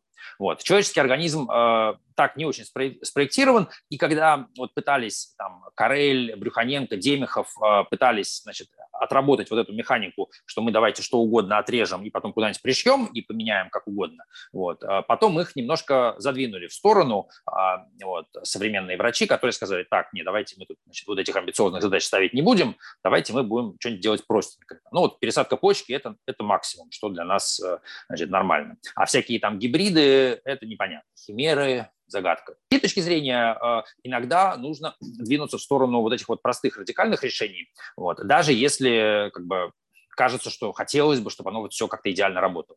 И еще момент – это сложность регулирования, что а, кроме э, юристов, которые будут там, засуживать компании, кроме этого есть э, всякие FDA, Food and Drug Administration в других странах, которые требуют проведения не просто каких-то испытаний, а клинических испытаний, которые стоят там миллиард э, долларов. То есть там всякие многоцентровые, плацебо-контролируемые. И ты понимаешь, что даже если ты сделал средство, которое прямо человека вот мертвого здесь поднимает, вот, тебе все равно нужно еще хотя бы там, даже если fast-track путь, э, все равно 100 миллионов долларов потратить, чтобы значит, это поиспытывать. Даже если у тебя просто вот приложил девайс к человеку и мертвый встал. Вот, все равно давайте проверять. Потому что я читал э, историю с искусственным сердцем, она просто значит, заставляет плакать горючими слезами. Там э, этот проект зарезали, потому что э, не смог, э, FDA не смогло убедиться в том, что качество жизни улучшается у людей, которым пересаживают искусственное сердце. ну, анкетой. Ну, анкетой. Да. И вот у них, значит, была следующая схема. Давайте мы до эксперимента дадим человеку анкету и после. Ну и он там поотвечает, как он живет вообще. Так вот, проблема в том, что до того, как им пересаживали искусственное сердце, там почти все лежали в коме. Они не могли анкету заполнить. И FDA в итоге говорит, смотрите, нам нужно две анкеты, до и после. А вот вы нам дали только три анкеты до и там 10 анкет после. Ну, типа, у нас недостаточно данных, мы не понимаем, может быть, не повышается качество жизни. То есть человек лежал просто реально без сознания, и врачи говорили, ему остался месяц. Вот. После этого ты ему пересадил сердце, он такой ходит, общается с родственниками, обнимает их, гуляет, и ты не знаешь, качество жизни увеличилось или нет. Слушай, вот это, кстати, очень любопытная вещь, понимаешь? Вот, э, вот я не знаю, э, то есть не дай бог там ни тебе, ни мне оказаться в такой ситуации, но вот представь себе, что ты сказал, что это искусственное сердце, ну, дает там плюс-минус два года. А это оно дает два года умирающим. То есть у, там всегда была у всех полиорганная недостаточность, то есть у человека отказывают сердце, легкие, э, печень, почки, все отказывает. Вот ему ставят искусственное сердце, и он э, проживает э, два года, умирает от чего-то другого, то есть не от сердца, потому что он реально был уже умирающий. Если у человека, потому что это сердце никто не разрешил испытывать на обычных больных, у которых просто инфаркт, например. Mm это испытывали только на людях, которые уже практически одной ногой в могиле. Если ты человеку просто заменил бы сердце, у которого инфаркт обычный, или там поставил бы его, допустим, до, э, в качестве резервного, такие варианты тоже есть, вот, то, скорее всего, человек прожил бы спокойно там 10 лет без проблем, а, может быть, 15, вот, не говоря о том, что ты мог бы заменить ему сердце потом еще раз. То есть э, вот даже тот э, уровень технологий, который был у нас 20 лет назад, он, в принципе, на практике более или менее достаточный. Ну, как бы не идеален, но достаточный. Вот. Слушай, вот тут очень, кстати, любопытно в том плане, что, знаешь, мы сейчас говорим о том, что есть какой-то орган, который в состоянии поддерживать жизнь человека, и он настолько вот резилиан, да, вот такой вот надежный, что он 10-15 лет может херачить с частотой там 60-80 ударов в минуту. У меня чайник через год ломается. Какого хрена? Если вы в состоянии такие технологии делать, какого хрена у нас все остальное это так плохо у работает? У тебя чайник стоит 2000 рублей, наверное. Почему? Блин, да любой. Я просто помню, что, знаешь, вот воспоминания у меня из детства. Техника работ... Технику строили на века. То есть, вот знаешь, а сейчас такое ощущение, что заложены элементы искусственного экономят. старения, да, не, не, подожди, это же не то, чтобы ну, экономят, они как будто бы специально делают так, чтобы он ломался. Это тоже, ну, как бы у них нет мотивации делать, чтобы он не ломался вообще никакой. То есть вот, не то, чтобы они Подожди, вот тогда согласись, какова нахер мотивация у людей делать сердце, которое будет работать бесконечно? Страховые, а... бизнес. Они скажут, так, чувак, вот 5 лет. То есть он может работать 50, но они тебе говорят, слушай, вот у тебя страховка покрывает тебе 5 лет работы сердца. Через 5 лет тебе нужно прийти и заменить новое поставить. А по сути операция может быть такая, что просто идет там, на три кнопочки нажали, и этот потенциал, его 50-летний, который изначально был заложен, увеличивается еще на 5, и все. Ну, у меня тут есть для тебя ответ на самом деле виноваты китайцы, потому что э, вот та техника, которая делалась э, десятки лет назад, да, она делалась в цивилизованных странах, э, все делали как бы для себя э, на века. И какие-нибудь там э, немцы делали чайники, да, в Великобритании делали чайники. Вот. А затем в 90-е годы началась э, вот эта кампания «давайте все отдадим производство в Китай», типа в развитых странах, в Америке прежде всего, да, оно не нужно, они будут только писать софт, вот, делать интернет. И затем э, у китайцев в силу очень высокой конкуренции э, люди, э, которые эти чайники делали, они просто такие, окей, мы можем сделать чайник за 500 рублей, за 400 рублей, за 300 рублей. Вот. И естественно, что там э, экономили на всем и просто делали откровенную халтуру, но при этом люди, которые привыкли выбирать подешевле, там, на каком-нибудь Алиэкспрессе или на Яндекс.Маркете, они, значит, чайник Слушай, покупают... ну я сейчас не говорю о людях, которые покупают подешевле. Я подешевле а, никогда... А У меня это, наоборот это, все. Это независимо это... от продукта, это, это же цены независимо. Это же, это же культура, то есть это повлияло на все, потому что чайник дорогой, который стоит э, там 50 тысяч рублей, его делают на той же фабрике, на которой делают за 300. Я об этом и говорю. И те же самые люди. А вот если ты возьмешь, посмотришь какую-то другую совершенно отрасль, которая работает по другим правилам, то там все-таки ситуация ну, получше. То есть, Что если возьмешь... Покажи мне отрасль такую. Ну, просто а, самолеты. Слушай, что-то раз ты меня сразу же поставил на место.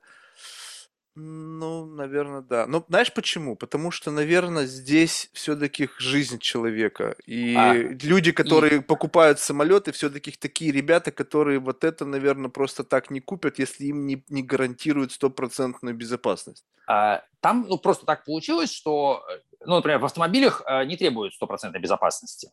А, так получилось, исторически сложилось. А в самолетах так исторически сложилось, э, все сказали, хотим, чтобы не врезались в самолет. Потому что когда автомобиль разбивается, ну, один человек там ехал, погиб. Ну, печально, но ерунда.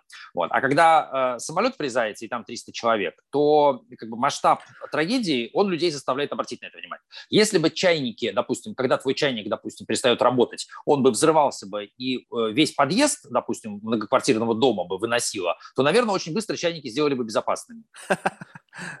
И они бы работали идеально. Не-не-не, я, я подожди, я сейчас как бы не о том говорю. То, что чисто теоретически они могли бы сделать... Я вопрос говорю о том, что это бизнес. То есть мы сейчас вообще о чем говорим? Сейчас не о том, что нельзя сделать это, вопрос в том, что это специально не делается. Я, вот, у, учитывая то, что медицина и вообще вся вот это продолжение жизни, это бизнес, какая мотивация да, у людей из этой отрасли делать что-то на века? А, тут ответ очень простой. У некоторых отдельных людей мотивация на века делать есть, это просто их там профессионализм и совесть. И вопрос только в том, как спроектировать э, какой-то э, проект, какую-то систему, чтобы использовать вот эти вот э, положительные, э, положительную мотивацию и обойти те барьеры, которые есть. И это сложно, потому что если ты просто, э, допустим, смотришь на это как на еще один рынок типа longevity тех, и давайте, значит, вот мы тут стартапов каких-то намутили, сейчас они там пойдут заниматься там теломерами, РНК, там еще чем-нибудь, 3D-печатью органов. Вот. Это, скорее всего, все закончится э, плохо или, точнее, ничем. То есть пройдет IPO, да, там кто-то получит миллиард э, долларов, но при этом э, значит, на выходе пациенты не получат ни хрена. Слушай, какая а... фигня, у тебя будет э, приложение, app какой-нибудь, и там у тебя подписка на сердце, и ты смотришь, оно у тебя через 5 лет подписка истекает, а следующий бил там какой-то вообще нереальный. Ты думаешь, где взять бабло, чтобы продлить подписку на сердце? Ну, тут э, реально, я говорю, надо рассчитывать на каких-то отдельных чуваков, у которых э, есть желание сделать хорошо, как, например, а кто им даст? Ну, вот возьми, допустим, пример мессенджеров. Да, вот э, появился Павел Дуров, который сказал, а я хочу сделать э, значит, открытый, безопасный э, бесплатный мессенджер, и я его сделаю. И сделал. И там, может И быть, вообще он бескорыстен, просто вообще не, все бесплатно у него, он с этого бабла не зарабатывает нисколько. Не, ну бабло он зарабатывает, но он там ну, э, придумал, как соединить более-менее там те ценности, которые у него лично есть, что для него лично важно, а, с тем, чтобы это все как-то отбивалось а, по деньгам. То есть э, понятно, что учитывая там почти миллиард пользователей, э, там есть некоторые расходы связанные с работой э, сети. Вот. А, но а, мотивация может быть, э, как на этом примере видно, разная. И то же самое там Илон Маск, когда он э, собирается отправить человека на Марс и построить там город, то понятно, что это все все равно как-то бьется по деньгам, то есть кто-то там считает, сколько пришло, сколько ушло, и Маску приходится решать вопрос, ну, раньше приходилось, сейчас уже, конечно, ему деньги сами значит, все несут, вот, приходилось решать вопрос, где взять денег, но мотивация у него изначально а, другая, и он там не готов был идти на какие-то компромиссы, вот, а он хотел решать проблему так, как ему нравится. Я считаю, что а, большие задачи, которые у нас стоят, то есть радикальное продление жизни человека, усиление интеллекта человека, чтобы конкурировать с искусственным интеллектом, и там, спасение нашей планеты, это задачи, которые, скорее всего, решить можно только за счет внутренней суперсильной мотивации, когда какой-то человек уже достаточно успешный там, в обычном смысле, а, просто берет и говорит, я вот эту проблему решу, я вот не отступлюсь, я буду Подожди, делать... а Илон Маск какую проблему решает? Проблему своего собственного эго, что он когда-то придумал, что он хочет сделать колонию на Марсе, я просто не понимаю, человечеству это как поможет? Вот ты говоришь, это есть, структу... есть проблема там экологии, ну окей, вот он бы те же самые, сколько там посчитали, 150 миллиардов надо, да, чтобы улететь, э, отправить человека Нет, на Марс? А, я не говорю, что а, какое-то решение а, здесь правильное, я говорю, что механизм решения поставленной проблемы у него отличный. Правильно. есть, Получается, нужно, да. чтобы совпало твое эго и вот эти один из трех Конечно. целей, о которых ты говоришь. Конечно. Ну, слушай, я как бы не рассчитываю, что Илон Маск нам а, усилит интеллект человека, даже несмотря на его нейролинк. А, вот. Я благодарен Маску, что он, по крайней мере, осознает риски искусственного интеллекта и про это сколько-то говорил, и там выделил, попытался выделить денег там, на OpenAI, а, там посмотрим, что получится, что нет. Я не думаю, что Илон Маск э, как-то поможет э, решению проблемы старения и смерти, хотя, да, он там, про, естественно, как и все техно предприниматель, он, конечно, про это слышал, и там про крионику э, в каком-то подкасте он отвечал, но э, как бы это не совсем его, то есть он инженер, он не э, врач, не хирург, и он really не понимает что типа надо как-то решать проблему смертности. И плюс, я не знаю, там, на сколько лет вперед он смотрит, потому что, ну, Элон Маск это тоже обычный человек, у которого тоже есть проблемы, там, девушки, э, значит, еще какие-то, значит, там, проблемы э, бытовые, совершенно обычные. И как мы видим на примере там, того же Маска, там, или Безоса, или Гейтса, а, вроде бы это такие вот великие там, небожители, а с другой стороны проблема с э, там, Тян э, у него та же самая. То есть, э, типа, а вот э, там, я вот пошел к любовнице, там говорит Безос, да, вот написал ей смс а потом, значит, э, король или там принц Саудовской Аравии, значит, хакерам сказал эти смс украсть и прислал моей жене. Вот мудила. Вот. И, и как бы а, ты понимаешь, что даже человек, у которого а, там под, э, ну, короче, сотни миллиардов долларов, а, которые там возглавляет одну да он просто осел компаний, в этом отношении, вот и все, что просто тут... Все, понимаешь, почти все такие. Так, естественно, я не понимаю, почему тогда людей как-то начинают, то есть то, что у него до хрена денег, и то, что он вот в каком-то такой, в каком-то мере гениальный, не делает его от этого меньше человеком. Он также может обсираться в, в примитивных мелочах жизненных, бытовых, и ты можешь быть куда более прокачанный в каких-то вопросах, чем он. Вопрос в другом, что просто просто у него вот э, финансовое, то есть в этом отношении нужно правильно понимать, как относиться к деньгам, что их финансовый капитал позволяет им настолько упростить э, бытовые вопросы и относительно расширить возможность своей свободы, ну что как бы, что хочу, то и делаю, условно. Ну, то есть... Да, и вот и совершенно правильно. И дальше возникает вопрос, что а, теперь, когда а, решены все бытовые проблемы, а, с запасом. И вот есть специально обученные люди, которые даже новые проблемы решат, когда они появятся. В этой ситуации выясняется, что а, прокачать свои собственные мозги и а, привлечь внешнюю экспертность для того, чтобы решать задачи, которые хочется тебе решать, а, большинство не могут. И вот а, я очень много, допустим, по продлению жизни знаю опыта а, разных там, предпринимателей, которые в какой-то момент там приходят и такие, о, я сейчас решу эту проблему. И, значит, начинают там э, собирать фонд или, значит, э, еще что-нибудь делать, а, там проекты искать везде.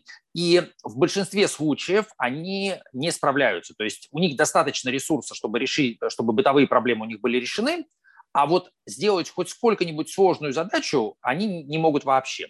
Просто, ну, то есть они не понимают, кого спросить, их обманывают эксперты, они зовут каких-то знакомых там из каких-то там дружеских организаций и ставят их руководить э, какой-то суперсложной научной решением суперсложной научной проблемы. Люди, естественно, это все проваливают и э, при этом говорят, подают, что все очень хорошо, вот у нас гарвардский профессор, э, вот, и ты такой, о, ну да, наверное, это действительно, сколько, 15 миллионов мы ему платим в год, да, ну, он зато гарвардский, да, хорошо, наверное. Вот, статья в Nature у нас, о, да, отлично, статья в Nature, замечательно понятно. Вот. И а, проблема в том, что а, просто ну, мозгов не хватает. И а, как бы у нас на самом деле не так много в мире людей, которые способны были бы решать суперсложные проблемы. И э, при этом, знаешь, никто не ведет их учет, то есть, как вот мы знаем, например, самых быстрых чуваков, которые на Олимпиаду приехали, и мы такие, ага, вот этот вот настолько быстрый, вот этот настолько быстрый, вот этот настолько быстрый. И если нам, например, нужно будет куда-то бежать, то мы знаем, куда обратиться. То есть звоним в Роскомспорт и говорим, так, кто у нас самый быстрый? А они такие, а вам на какую дистанцию? Они такие, ну, на 800 метров. Они такие, вот этот, Иванов самый быстрый. Сейчас он к вам прибежит. Вот. Mm-hmm. А когда нам нужен, например, самый умный, то тут проблема. Вот э, Слушай, вот, кстати, вот это любопытно. Вот смотри, вот э, ну, вопрос как бы немножко такой с подковыркой, но тем не менее. Вот смотри, то есть с одной стороны кажется так, что чтобы говорить о будущем, а особенно о каких-то там о медицине, там физике, искусственный интеллект, такое ощущение, что как бы нужен вот прям такой серьезный фундаментальный бэкграунд, ну чтобы ты не был дилетантом в своих просчетах. С другой стороны, чем глубже ты в науке, тем больше ты себя обрубаешь, потому что ты как бы понимаешь, куда ты уперся. То есть вот как бы у тебя, вот, ну, все, вот бозон Хиггса, ну, что там, блин, темная материя, ну окей, ну с этим разобрать дальше что? Не говорят же, там есть кризис фундаментальной науки, там, физики, там, все равно каких-то да, кризисов да, да. постоянно говорят. То есть вроде как бы неком упали. Соответственно, их горизонт будущего – вот он на, на, вот на границе вот этого ивента. Все, вот дальше я не знаю, что будет. Понятно, что кого-то, может быть, когда-нибудь осенит там или еще что-нибудь. Но в целом, вот э, с точки зрения вот тебя, как как ты себя назвал, да, профессиональный футурист, да? Прикладной есть, футуролог, да. А, да, при, прикладной футуролог. Ну, еще системный, да. Ну, в общем, вот эти все термины. Вот сколько в основе твоего вот этого прогноза лежит экспертности. То есть вот не экспертности такой, что я там прочитал статью, и на основании этой статьи... Ну, понимаешь, да, вот я сейчас могу прочитать статью, и что из этого сделать меня экспертом? Да ни хрена, я половину этой статьи вообще не понял, половину переврал, и, ну, в общем, мои обезьяне мозги ее не поняли, как она нужна. Как, как можно вообще с этим что-то делать? Получается так, что ты как бы, как ты делаешь прогнозы? Ты вообще не учитываешь то, что есть на уровне фундаментального, как бы на уровне просто, как бы, отрицание, то есть не идешь путем абсурда, а просто как бы вот представляешь, как оно есть, и бог оно, даже если оно не вяжется с какой-то там базовой моделью физики, либо там медицины, такая смотрит на сейчас с круглыми глазами, говорит, вообще какую-то херню несешь. Потому что на самом деле, ну, э, будущее, оно абсолютно непредсказуемо. И если сейчас наука не видит ответов на те или иные вопросы, не значит, что их нет, поскольку они родились в голове человека. Это ты задаешь суперсложный вопрос, а, как бы э, такой из области эпистемологии философской, то есть, а вот как у нас может быть получено знание о мире? И вопрос действительно суперсложный, потому что а, непонятно, а, мы не можем формализовать эту задачу, мы не можем сказать, вот типа набор критериев, если ты вот это, вот это, вот это сделал, то идея хорошая. А, не можем а, написать программу, чтобы она за нас а, значит, делала такие прогнозы.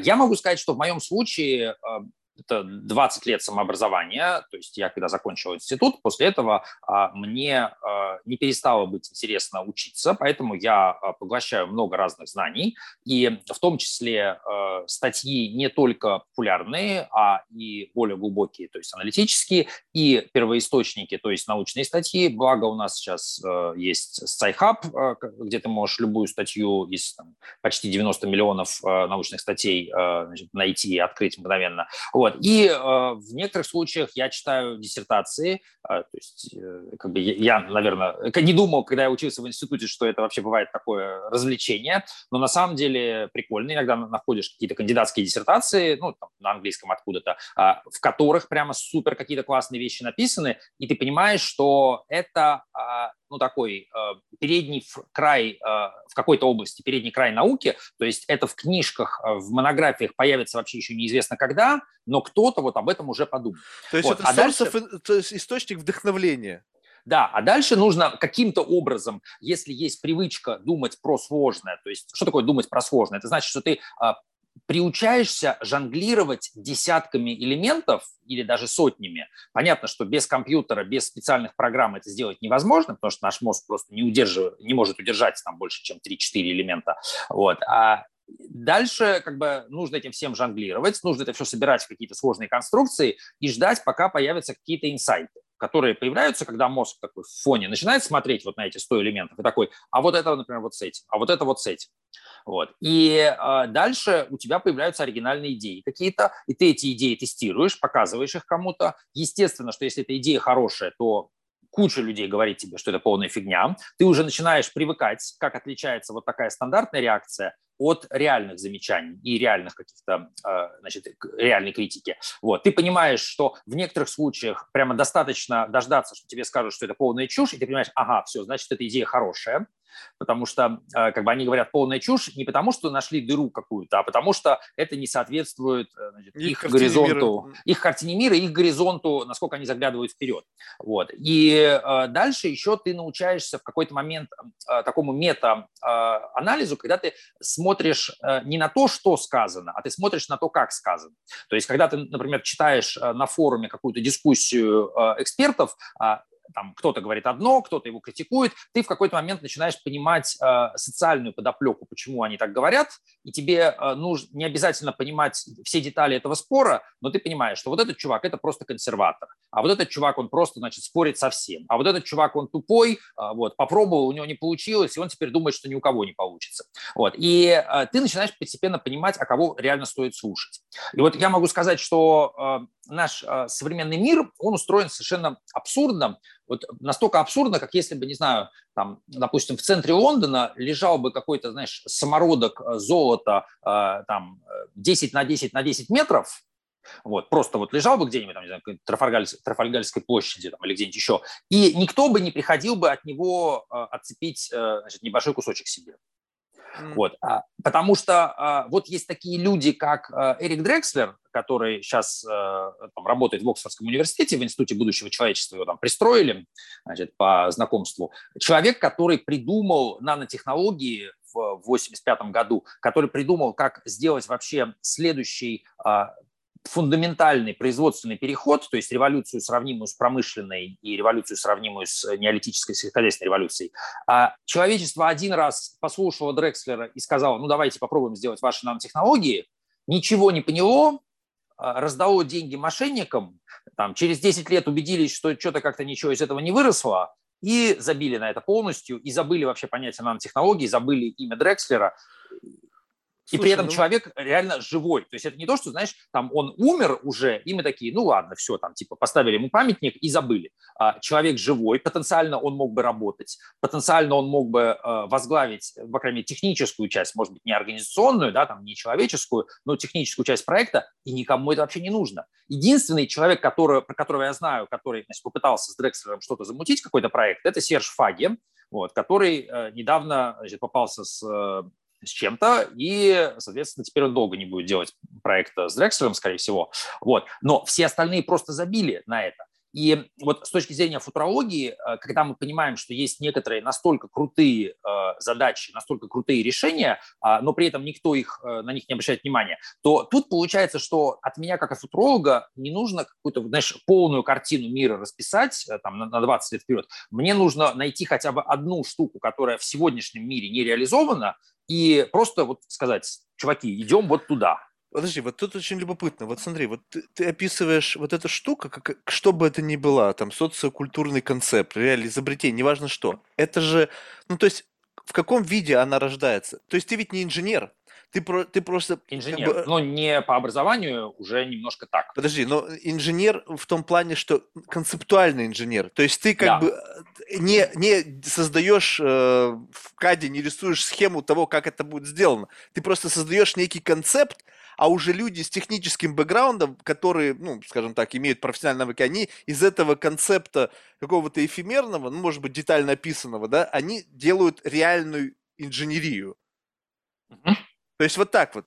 Ну, э, что считать реальным? То есть то, что я решил ну, реальным это то, что ты подожди, ну а, реальным это означает то, что вот есть iPhone, да, вот я могу его в своей голове представить, а инженер и напишет, как там схемы, как там устроены транзисторы, ну, да, да, как, да. Вот, вот эту схему ты не рисуешь, ты рисуешь концепт. У меня есть в голове iPhone, а дальше уже, ребята, вы потрудитесь этот iPhone сделать как бы из моего мира, ну, грубо говоря, uh-huh. концептуального в мир вот такой человеческий, где есть какая-то материя, да? Да. Тогда получается вот здесь любопытно. Вот чисто теоретически можем ли мы сказать, что в голове человека может возникнуть идея, ну, задумайся, глубоко, иду, которую нельзя реализовать? То есть вопрос только денег и времени. Ну, скажем так, что вот мы, мы же не в состоянии родить что-то, что абсолютно не в со... ну, вот нереально. Ну, то есть как в голове, в, в биологическом организме, где есть какие-то, действуют законы природы, и все, что в нас происходит, как-то связано с окружающим нас миром, может родиться что-то, что абсолютно нельзя реализовать.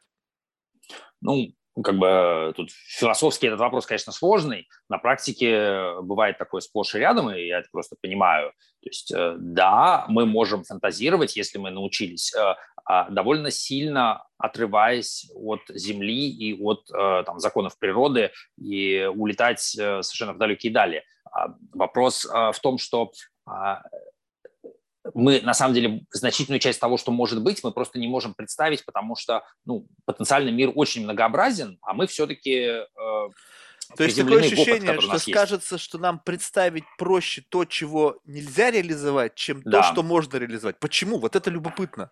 Ну, вот почему мы вот... простой, способ, простой способ мышления – это отрицание. То есть, допустим, ну, ты берешь, допустим, стакан, да, и говоришь, mm. а теперь представим себе, что он будет э, не бьющимся, а наоборот собирающимся. Просто мысль, ну, в смысле, вот, который будет, э, какая-то структура, которая будет собираться из осколков, из кусочков. Ну, то есть он сначала разбился, потом собрался? Ну, или там, не то, что он сначала разбился, а просто мы там взяли, пришли, не знаю, там, на пляж, где лежат камни, да, что-то сделали, и вот из камней собралось э, что-то, какая-то конструкция, например, стакан. Вот. А, как бы мысленно, а, сложность этой мысли, она не очень большая. Ты просто берешь, учишь одну трансформацию, то есть берем и делаем, обращаем, а, говорим, что вместо этого процесса происходит обратный процесс. Вот. И таких методов мышления много, они расписаны там в том числе в таких областях, как техника решения изобретательских задач, ТРИС. Вот. А, и этому можно легко научиться, и тогда а, типа простые идеи ты будешь генерировать э, супер легко. Ну, вот это, кстати, постоянно. один и тот же пример. Слушай, а приведи еще один. Мне вот что вот два специалиста по ТРИЗу мне как раз-таки говорили о том, что вот это, ну, по сути, я не знаю, называется, как бы для меня в моей какой-то картине это реверс инженеринг. То есть ты берешь и представляешь, а что нужно сделать? То есть ты смотришь на проблему, и потом говоришь, а что нужно сделать, чтобы эту проблему решить. И начинаешь идти путем как бы обратным. Но это один ну, из примеров. И все окей, говорят, есть пример. еще другие примеры. А Декомпозиция, какие? например. Ты берешь э, систему и э, там, делишь ее на части и работаешь не на вот, верхнем системном уровне, а на низовом. Например, ты говоришь, типа, вот у нас, допустим, э, там есть глаз, да, э, но э, вот э, мы хотим как-то там улучшить человеку зрение, а можем ли мы это улучшить, посмотрев на отдельные элементы? И дальше начинаешь смотреть, окей, вот есть, допустим, оптический нерв, да, можем ли мы как-то, например, использовать, не знаю, там, противовоспалительные препараты, а, вдруг у нас есть проблема, что этот оптический нерв может быть иногда чуть-чуть воспален. Вот. А давайте попробуем а, использовать противовоспалительные, и вдруг у него там зрение улучшится. Вот. Мы можем выделить другие части системы. Вот. Мы можем сказать, окей, давайте посмотрим на отдельные клетки. Вот что с этой клеткой? Можем мы заменить отдельно, вот тут вот клетки, например. А можем мы здесь поставить вместо этих клеток сетчатки, поставить микрочип. Там, а что будет, вот если так сделать? Вот. А, это тоже используем F3, естественно, там системное мышление, понимание того, как делить. А дальше ты можешь сказать, окей, ну, еще один пример конкретно из э, вот, инструментария Триза. Ты можешь какое-то действие совершить заранее. То есть, э, допустим, там, если мы говорим, ну, например, э, не знаю, там, про компьютер, да, вот э, у него есть батарейка, батарейка в какой-то момент заканчивается, и нам надо снова его заряжать. Мы говорим, а можем мы зарядить его заранее? И думаем, окей, ну мы можем заранее зарядить, например, внешнюю батарейку какую-то, да, или мы там, можем заранее предсказать, сколько времени этот э, значит, компьютер должен проработать и напомнить человеку зарядить э, его, когда у него там на 50%, допустим, села батарейка. Ну, то есть э, таких методов, их там ну, несколько сот, грубо говоря, стандартных, которые э, часто полезны и часто стоит использовать. Вот. И есть где-то прям даже рекомендации, когда какой метод подойдет, но можно просто иметь у себя в голове этот запас инструментов. И когда ты смотришь на любую проблему, то, по крайней мере, вот первый слой интеллектуальный, он реально очень простой. А что если так? А что если так? Типа там берем твое яблоко, вот это зеленое, да, про которое ты говорил. А что если мы его сделаем красным? А что если мы его сделаем квадратным? А что если мы поделим его на множество частей? А что если это яблоко будет разумное? А что если это яблоко будет само ходить. Ну, то есть вот эти вот простые операции. А сложность э, вот любого такого большого проектирования и решения как бы, каких-то комплексных задач в том, что иногда а, задачи бывают настолько сложные, что вот этот вот первый слой решений, он недостаточен. Mm. Ну, типа, если мы говорим, человек умирает, и ты такой, давайте его сделаем не белым, например, а зеленым, не помогает а давайте мы его порежем на части, не помогает. А давайте мы его, значит, закрутим, не помогает. Давайте его охладим, не помогает. Нагреем, не помогает. То есть все перепробовал, человек все равно умирает.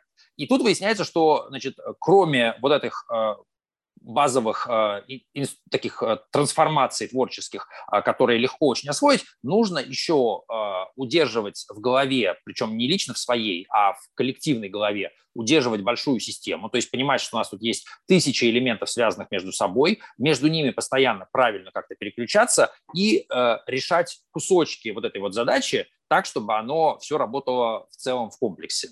Вот. И это реально сложно. Скажем, вот проект Международная космическая станция. Бюджет ее строительства 150 миллиардов долларов. Огромное количество суперумных людей работали, чтобы эта штука не разваливалась.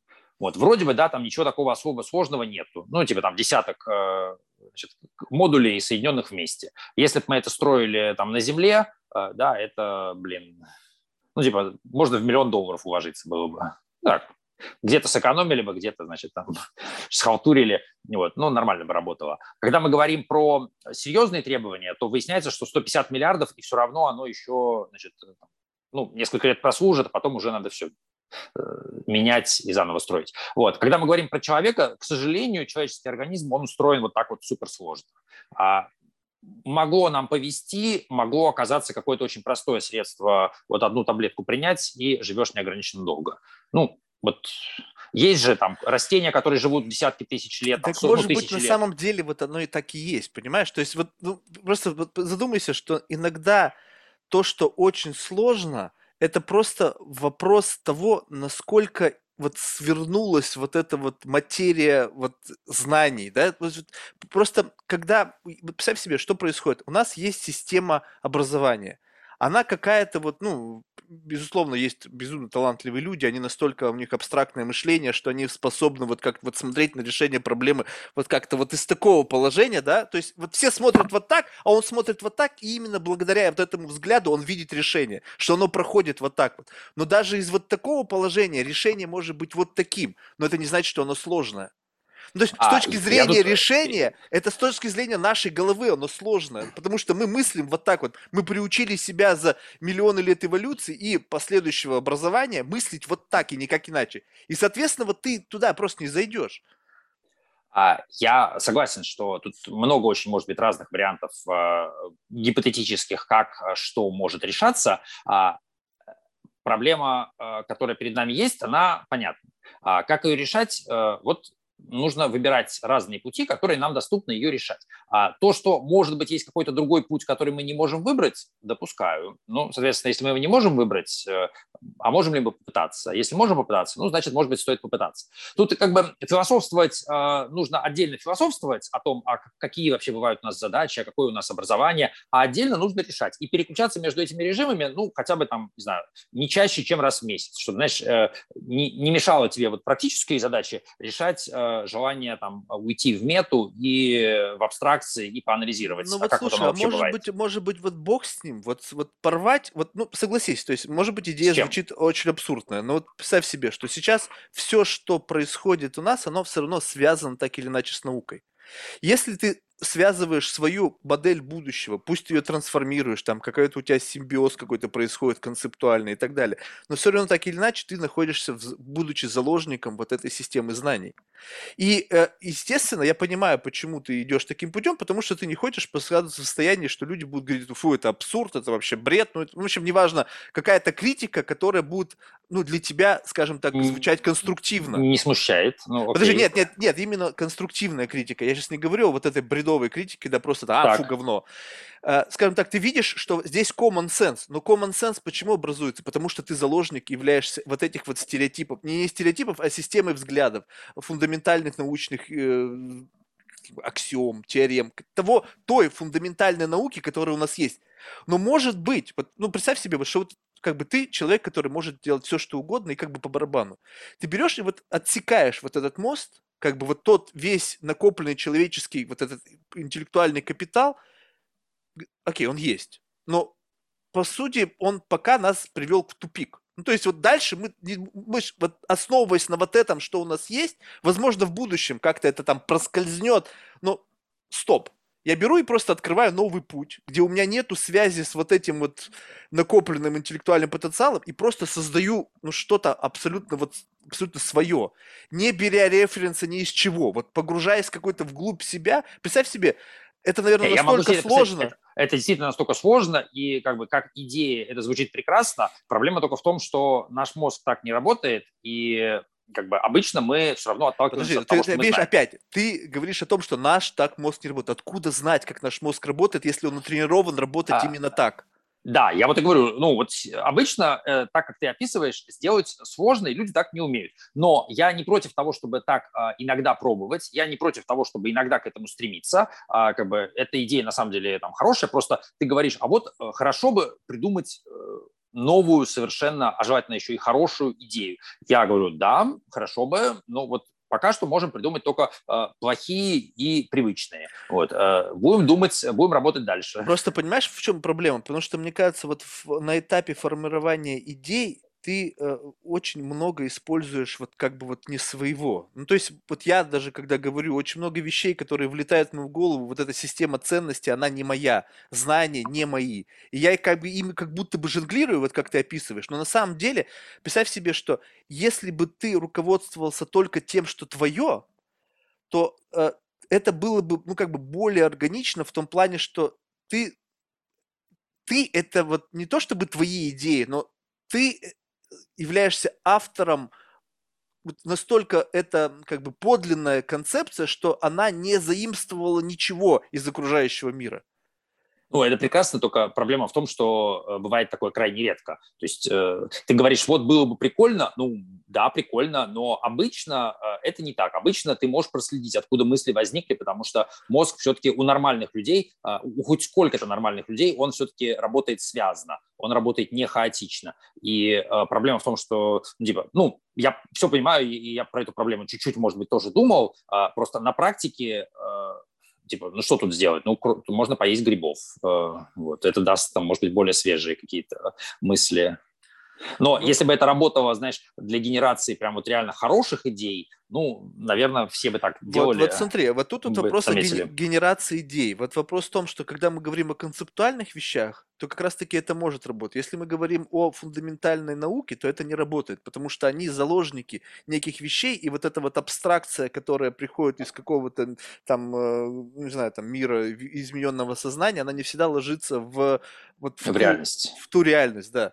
Но на самом деле иногда такое ощущение складывается, что нужно просто перешагивать через вот этот вот некий условную красную линию вот этой как бы реальности, и, возможно, тогда наука и родится, что если ты, ну, то есть если ты постоянно формулируешь какие-то концепты на уровне вот этой красной линии, то ты никуда не двигаешься. Ну, то есть ты говоришь о том, что можно пересадить голову. Ты мне говоришь о том, что, что уже чисто теоретически возможно при разрешении с точки зрения регистраторов, э, регуляторов, э, с точки зрения наличия денег, с точки зрения тел и желающих пройти этот эксперимент. Ну, скажем, в идеальном мире это возможно. Не с точки зрения невозможно в принципе, а с точки зрения тех условий, которые есть. Соответственно, ты находишься на горизонте этой красной линии. Ты не шагнул за ее предел. Ты используешь то, что возможно только в перспективе 50 лет, когда, возможно, люди задумаются об этом, взглянут там по-другому на этические стандарты, э, медицина будет этих с этими роботами да Винчи, которые будут на, на микро там э, каком-то уровне абсолютно там без кровопотерь производить какие-то операции. То есть, но уже сейчас собакам головы пересаживали, понимаешь? То есть это не взгляд за красную да, линию. вопрос, вопрос, а зачем, ну, типа, а, Почему ты, тебя это вот э, так вот э, потому что, потому что такое ощущение, что как раз-таки вот новая наука возникает тогда, когда ты пересекаешь эту красную линию. Что это настолько... Это ощущение на чем основано? Ну, то есть а, пока а, в целом а, обычно это не так. То есть обычно, если говорить про новую науку, она все-таки всегда инкрементальна, она идет от соединения каких-то идей. Да, там есть, конечно, глубокие серьезные инсайты часто. А, это бывает. Правильно, вот Но... этот инсайт, он находится за границей Нет, смотри, ты, ты просто про это рассуждаешь, а, оторвавшись от а, реальности, от реальных проблем и реальных идей и от конкретных людей, ты просто говоришь, вот хорошо бы, чтобы у нас вот откуда-то свалился нам бы дождь гениальных каких-то прозрений. Не-не-не, не, но это применительно может быть к любой идее. То есть это, я не, сейчас не говорю абстрактно, вообще что-то пришло тебе в голову. Я имею в виду, что ты фокусируешься на чем-то, скажем так, вот на искусственном интеллекте о том, что в какой-то момент okay. времени мы можем что-то создать, там, да, что вот раз и свет включился, и вчера мы были свободными, а сегодня нас поработил этот какой-то злой, злой и опасный искусственный интеллект. Вот, и, и отсюда начинает развиваться некая риторика, что вот этот концепт, и, и дальше уже люди начинают его разворачивать, что чисто теоретически, да, это может быть и так далее. Но ты сам сказал, что было бы любопытно посмотреть на ситуацию не с той стороны, что нас это поработит, а с точки зрения того, что мы можем стать каким-то симбиозом, и этот искусственный интеллект станет не каким-то помощником нам для того, чтобы мы смогли развить свои интеллектуальные способности, двигаться там нога в ногу. Нет, ты, ты пойми, я согласен с твоим э, как бы посылом здесь и согласен с пафосом того, что ты говоришь, что было бы хорошо, если бы мы думали лучше, и у нас были бы лучшие идеи. Да не лучше, а, а просто по-другому. Ну, окей, э, было бы хорошо, если бы так. А, проблема заключается в том, что вот, э, ну, типа, окей, мы эту пафосную идею вот сейчас вот озвучили, этот принцип, сказали, хотим, чтобы было так. А, и дальше что? И дальше реальность будет таковой, какой не, не, мы захотим. Подожди, я имею в виду, мы сейчас это сказали, мы сказали, мы хотим, чтобы было так, а дальше что? Ну, а оно дальше... же не так все еще. Подожди, так вот э, будущее, вот в, том, в той модели мира, где ты рисуешь будущее, мы идем туда, куда ты нарисовал. То есть, если мы сейчас нарисуем, что искусственный интеллект нас поработит, мы туда и придем. А если мы нарисуем да. мир, где искусственный интеллект является нашим помощником, некий экстеншн тебя, то мы придем Не, ну я тебе, более того, я тебе скажу, а, вот ты сейчас а, все равно делаешь по ассоциации один шажочек в сторону, то есть а, ты говоришь а, а, такую классическую, тоже часто используем, даже вот в кодексе по этическому интеллекту, по искусственному интеллекту, по этике искусственного интеллекта даже это прописано, что типа вот а, надо, чтобы значит, искусственный интеллект как-то значит, усиливал интеллект человека, чтобы мы как-то были в симбиозе. А, я тебе скажу, тут э, вообще искусственный интеллект, э, как бы не обязательно э, на нем центрироваться и говорить, что вот прям все вокруг искусственного интеллекта. Давайте, значит, э, если положительное использование, то мы человек усиливаем искусственным интеллектом, если отрицательное, то, значит, сам искусственный интеллект. Я говорю, а, давайте подумаем вообще о том, как мы мыслим и сделаем мышление человека лучше. Но эта идея вот у Фрэнка Херберта в «Дюне», она как бы звучала, а об этом пытался говорить Дуглас Энгельбарт, который компьютеры в 60-е годы придумал. Но, по большому счету, в сегодняшнем мире все об этом забыли. И все смотрят э, на развитие человека, ну, только в лучшем случае как какого-то, значит, да, придатка к компьютеру или какого-то симбионта. А на самом-то деле можно ставить совершенно другие задачи. И учить человека и там, добавлять ему какие-то новые возможности. Правильно, он... но для этого нужен ориентир, понимаешь? То есть вот, вот в этом, Согласен. кстати, очень интересная идея. Вот у меня вот обычно всегда проблема в чем, что если я куда-то триплю, то мне нужен человек, который меня в состоянии на новый уровень закинуть. Если я с человеком, на котором на, на том же самом уровне, то в конечном итоге это неинтересно. Ну да, ты там уже ну, как бы научился. Да, я могу, а могу тебе предложить.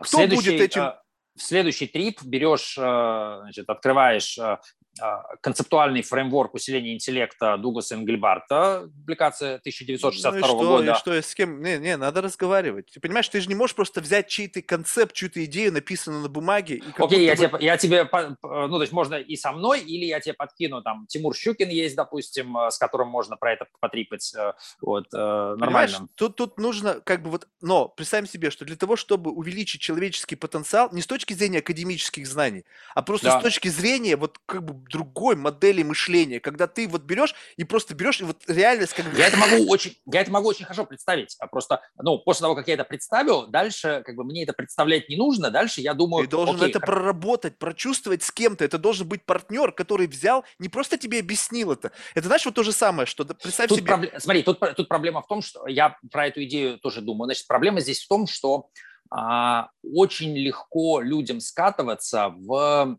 а, такие общие слова восхищенные, то есть э, типа, а вот, вот было бы здорово, чтобы было здорово.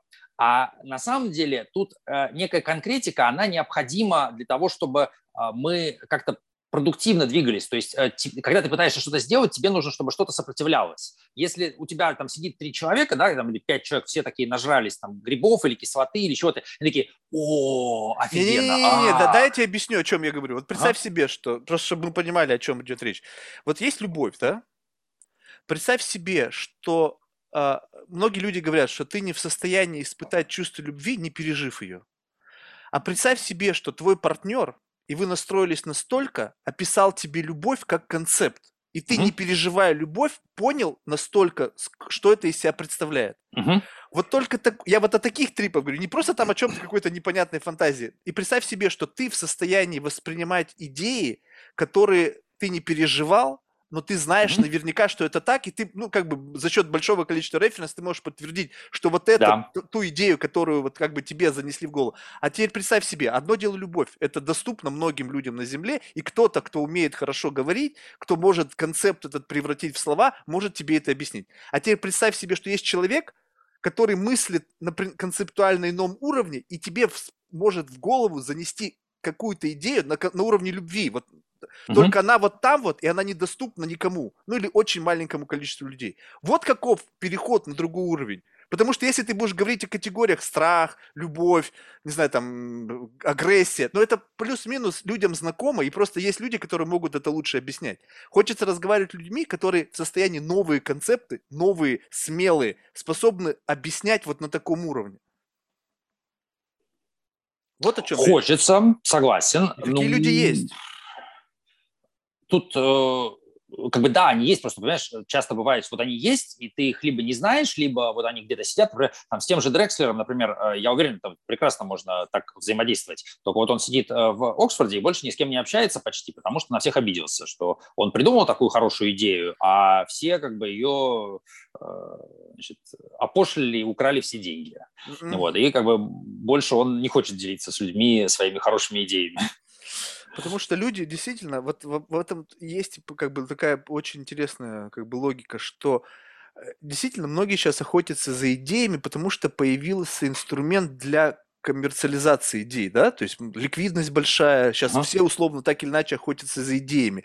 Но интересно в том плане, что люди забыли о том, что можно зарабатывать просто на самих идеях. Ну, то есть без имплементации, вот без коробочки. Понимаешь? То есть сама идея, просто многие люди, мне кажется, не, не отдают отчет, что испытать вот это состояние какого-то enlightenment, это уже стоит очень дорого. Угу что представь себе, вот Билл Гейтс там, или, не знаю, там, Джефф Безос, которые вот у них жизнь вот настолько на пике, они, что их драйвит? Ну, есть, да, там, помочь там африканцам, ну, блин, он, наверное, это сделал, блин, ну, нифига, ну, не, не штырит, но вот испытать момент enlightenment, вот этого какого-то удивления какому-то стройно выстроенному концеп- концепту либо будущего, либо настоящего, либо просто нестандартный взгляд. Это, ну, как бы охренительно дорогой продукт, Просто кто его может Должен создавать? быть, должен Да. быть, да. Да. Согласен с тобой, прям на 100%. Это, э, ну, и ценное, как бы, ценное наблюдение, и очень интересно, там, и хорошо было бы, чтобы что-то вот в эту сторону можно было сделать.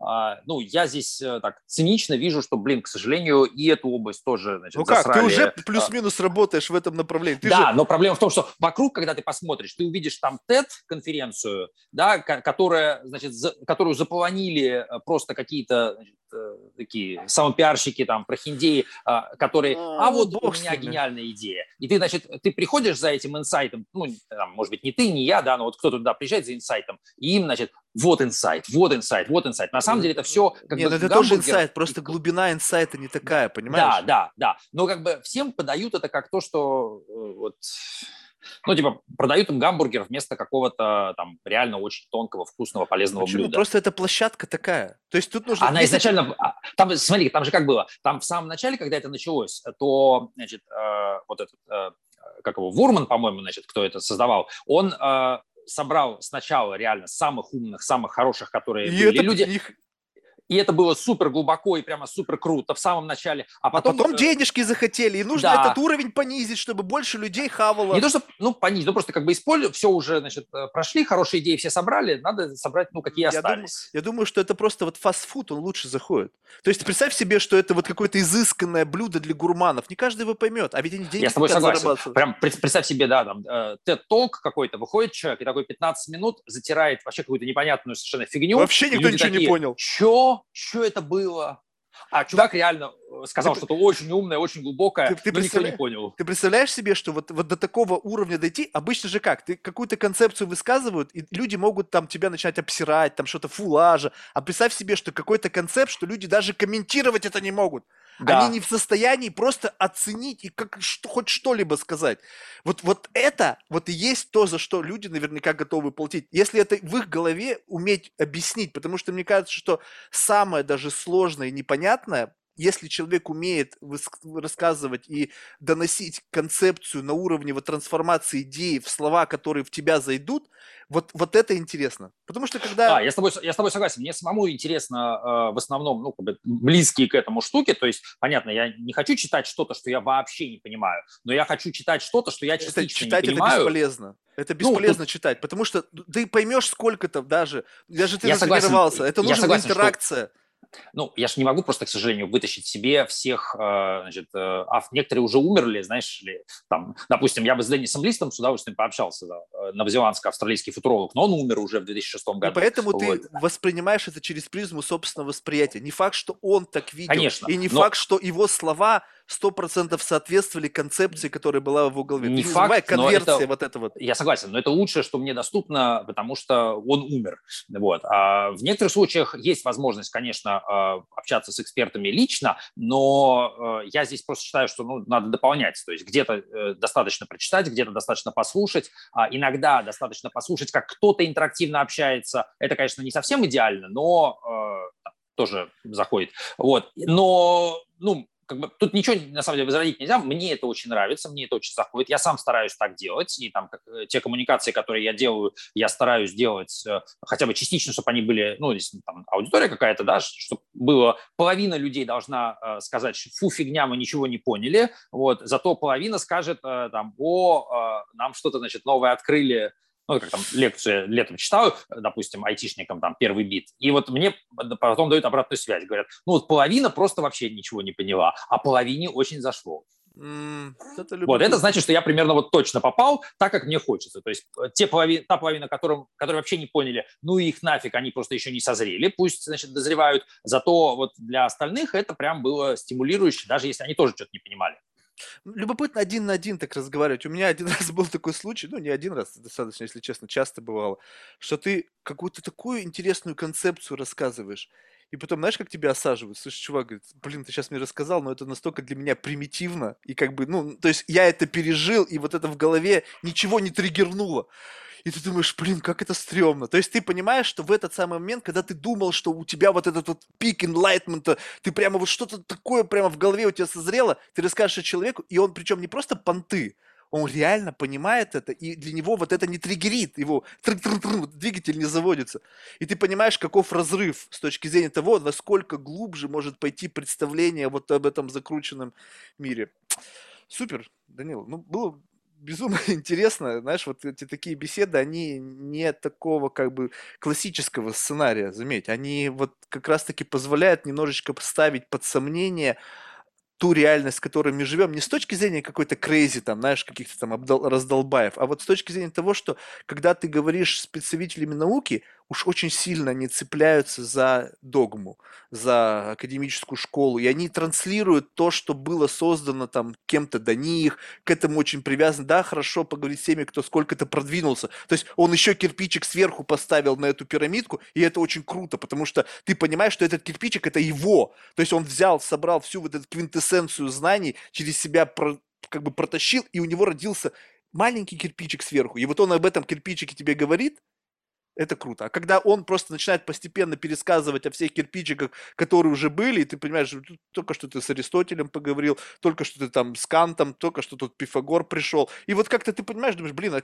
ты-то где здесь был в этом разговоре? И вот то, что мы с тобой сейчас говорили, как раз-таки кажется, что в какой-то мере проскальзывало, что я разговариваю с тобой, с твоими идеями, с твоими как бы вот фантазиями, которые основаны там на внутреннем переживании, симбиозе идей, каких-то желания чего-то чего новое зацепить, что не, ну, будет интересно. Супер. Спасибо. А в завершение тебе. мы всех наших гостей просим э, рекомендовать кого-нибудь в качестве потенциального гостя. Из числа людей, которых ты считаешь интересными по той или иной причине. И русскоязычных пока... или англоязычных? Да, нет, пока только русскоязычных. А, русскоязычных... Э, ну, слушай, ну что, ну, Каплан не, гру, не глупый. Он был Александр уже. был уже. А, а, Саша Аликевич, конечно же. Типа, если ты не можешь вызвать Дрекслера, то как бы next best, best thing – это Саша Аликевич. Супер. Что ж, спасибо. А, желаю тебе побольше светлых и таких изящных идей, которые спасибо. прольют свет на будущее вот в том виде, в котором, возможно, мы посмотрим и скажем, вау, это круто. Вот такого хочется больше видеть. То есть не вот это там первому игроку приготовиться, хотя для многих это тоже вау. Но так, как бы, знаешь, вот прямо мурашки по, по телу не идут. Вот «Матрица» в свое время, она как раз вот зашла вот... Причем она зашла так для меня, для тех, кто говорит, что вот они были вот в этой аниме-культуре гейминговой, для них это было как бы пшик. То есть все опять зависит от контекста. Многие в тот момент времени не удивились совершенно. Но вот мне лично зашло очень хорошо. Спасибо, успехов. Спасибо, счастливо.